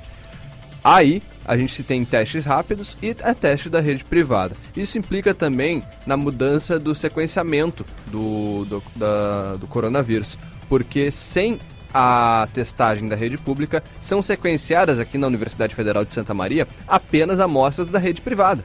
Portanto, muito menos numerosas do que o total que poderia ser diagnosticado e sequenciado. Claro, antes de sequenciar, é, é mais importante identificar o vírus e saber o quanto ele está circulando. A gente chegou no momento da pandemia, eu conversei com especialistas que me dizem: hoje a gente não mede mais uh, o efeito da pandemia por infectados, casos ou internações. Hoje a, a testagem, o diagnóstico é muito mais importante para saber, porque a, as vacinas atenuam os quadros do, do, do, do, coronavírus. As pessoas se infectam, mas elas têm, menos, uh, têm sintomas mais leves, não, tem, não, não é um caso de internação, então é muito mais fácil de lidar. Só que para saber se a, se a pandemia ainda está em. Um, quanto da pandemia ainda está em vigor e o vírus circulando, tem que ser levado em conta a testagem. A testagem se faz muito importante nesse momento a demanda diminuiu, não deveria ter diminuído, as pessoas ainda devem procurar os 27 pontos de testagem do, da rede pública, ainda que demore mais tempo, mas também tem a opção privada. E continuar testando deve ser uma prioridade do poder público. O Estado reitera a iniciativa do Testar RS, mas ela ainda demora bastante para ser efetiva no resultado. Tá, então, este é um dos assuntos, mas que mais nos traz, Escato, que já dá para adiantar aqui dessa edição de segunda? Ah, agora há pouco vocês devem ter noticiado, e a gente esteve lá com a nossa reportagem na Universidade Federal de Santa Maria, um protesto de estudantes pela retomada das aulas presenciais na UFSM. As aulas foram retomadas na universidade na última quarta-feira, última quarta-feira não, na, dia 13 ainda, faz uma semana dia 13 de outubro, no segundo semestre, ainda pelo REDE, o Sistema de Ensino Domiciliar. Algumas atividades foram retomadas presencialmente, principalmente aquelas ligadas aos serviços dos servidores, que voltaram a ser presenciais, com escala, mas algumas aulas também, a depender do plano de contingência de cada direção de ensino, de cada centro de ensino, foram retomadas. O que o pessoal estava pedindo ali, cerca de 30 manifestantes que estavam no arco da Universidade Federal de Santa Maria, é que seja totalmente retomada. A gente vê alguns cartazes, essa matéria ainda vai ser, ela já está em diariasm.com.br, mas ela vai ser ampliada ainda assim que o Gustavo Martins também tiver mais informações, nosso repórter que foi até a universidade. Alguns cartazes dizem ali, acusam a universidade de ser contra a educação digna, é, falam um que chama bastante atenção é medicina veterinária não se faz EAD. E então é um protesto dos estudantes. Eles pediam que quem fosse ao campus buzinasse quando passasse por eles em apoio. E a gente sabe, né? Domingo, é, desde a reabertura da universidade, como era antes da pandemia, o campus é uma das opções de lazer do Santa Marense. Portanto, é, é uma movimentação bem grande ali na Avenida Roraima. Cato, em relação a esse assunto, Cato e Carla, né? Não. É, porque eu imagino que seja uma, uma informação que, que o Cato também não tem à mão agora, a nossa reportagem está buscando é, se, esse, se essa manifestação ela é específica sobre o ensino, a volta do ensino presencial de maneira geral ou das aulas práticas. Uh, o Leonardo, eu sei que está em, em, contato com essa pauta de como a, a UFSM está operando no momento. E a, a medicina veterinária já está é, com aulas práticas presenciais ou ainda não? Ou foi um dos cursos que não voltou com aulas práticas presenciais? É, essas informações a gente ainda tem que apurar, João. O que a gente sabe é que, por exemplo, o Centro de Ciências da Saúde, o CCS, voltou praticamente inteiro, porque teve prioridade devido à pandemia. Então voltou antes ainda e hoje já tem retomada alguns serviços de atendimento à comunidade e aulas práticas. O Centro de Ciências Sociais e Humanas, o CCSH, também tem algumas atividades que já foram retomadas. São dois exemplos muito citados quando a gente fala com fontes da universidade, porque são os que têm um plano de contingência mais avançado para poder retomar as aulas. Ainda que muitos cursos do CCSH, que tem disciplinas mais teóricas, se for comparar com o CCS, é, ainda não tenham sido retomados, são os planos mais avançados. O CCR, que é o Centro de Ciências Rurais, a qual é vinculado o curso de Medicina Veterinária, não é tão citado pelas fontes da universidade quando a gente conversa com elas sobre a retomada presencial. Portanto, a gente tem que confirmar qual é o nível de avanço do curso de Medicina Veterinária, que é um dos que aparece aí no- entre os manifestantes, né? É uma questão que a gente também busca responder. Nossa reportagem já entrou em contato com o reitor Paulo Afonso Burman e também com o pró-reitor de graduação, Jerônimo Tibuchi, para saber essas respostas. Em breve a gente vai ampliar e contar para vocês. Assim que a gente tiver essas respostas, elas estarão ah, colocadas em diariosm.com.br e daqui a pouquinho também no Central CDN primeira edição e lá no Central CDN segunda edição a gente traz as informações sobre esse protesto de estudantes ali na Universidade Federal de Santa Maria. Um pouquinho de bastidores, se me permitem. Claro. Porque a gente não, não sabia que esse protesto ia acontecer. Ele nos pegou no contrapé, né? O Gustavo Martins, nosso repórter, ia para outra pauta, acabou indo para a universidade. A Gabriele Bordin, nossa produtora aqui da Rádio CDN, de folga avisou. E aí a gente acabou se mobilizando para ir fazer essa cobertura. É, é inusitado, né? A gente não, não via uma mobilização assim há um, há um tempo. É, esses protestos que foram tão comuns por retomada em setores econômicos, agora também chegando na, na educação. A universidade é entre, entre as faculdades e universidades de Santa Maria, o FSM é a que mantém mais cautela na retomada, até pelo número de pessoas envolvidas, né? É a que mais tem alunos, principalmente de fora de Santa Maria, e que se envolvem aí na uma retomada envolve também mobilizar cada vez mais gente. Só relembra pra gente o horário do, do- da primeira edição do Central CDN, que é contigo, certo? Comigo mesmo, a partir das 6h30, 18 horas e 30 minutos, estarei no comando aqui do microfone da CDN por meia horinha, só para dar um- uma pincelada, mas depois entrego o, o programa às 8 horas, às 8, às 8 horas para os editores que vêm com os destaques do Diário de Amanhã, com a agenda da semana, o que, que deve vir por aí. Tá certo. Leonardo Cato, obrigado por mais uma participação. Um prazer. Seja sempre bem-vindo aqui ao Companhia CDN. E chegamos ao final do Companhia CDN neste domingo, 24 de outubro, 23 graus neste momento, agora 17 horas 58 minutos. O Leonardo deu o placar na hora que aconteceu o empate, né? E agora encerrado o jogo de Inter e Corinthians, 2 a 2 é o placar final. Com o Patrick expulso já no- na finaleira do jogo, com cinco de acréscimos, ah, a expulsão do Patrick e do jogador do Corinthians, o Xavier. Certo. Encerrando aqui os trabalhos e a gente vai embora e te deixa aí com sempre com uma crônica no final do programa, né? No domingo. A crônica da semana é um quadro que chega então para se despedir neste final de companhia e quem colabora hoje é o Fábio Lisboa, que nos traz a crônica Cadarços.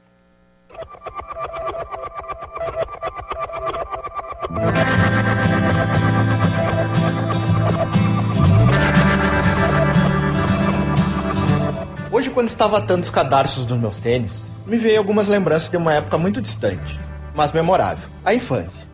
Lembro que no começo minha mãe fazia esse trabalho. Aquele ritual de atar os cadarços para mim era como uma proteção.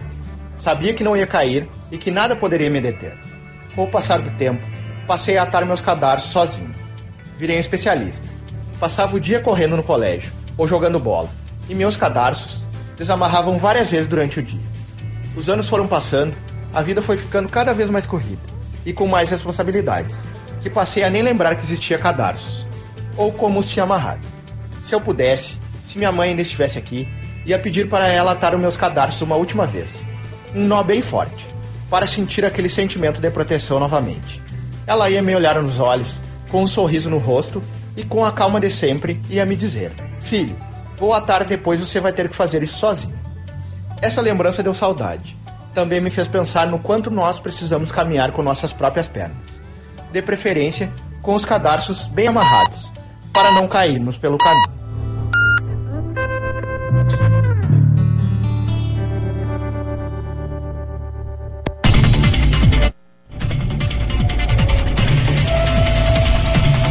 Ah, então, é Fábio Lisboa com a crônica Cadarços, agora 17, 18 horas, 23 graus em Camobi. Este é o Companhia CDN.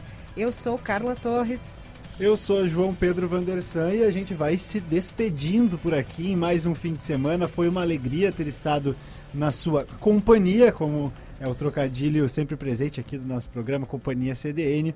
Ah, no sábado que vem estaremos de volta às 16 horas até às 17h30 e no domingo sempre das 15 às 18 E eu encontro vocês por aqui na segunda-feira, nessa segunda-feira, 25 de outubro, no Jogo de Cintura e o tema é gordofobia. Um ótimo finzinho de domingo para você e até. Tchau, tchau. Fiquem com o Plantão Day. Até mais.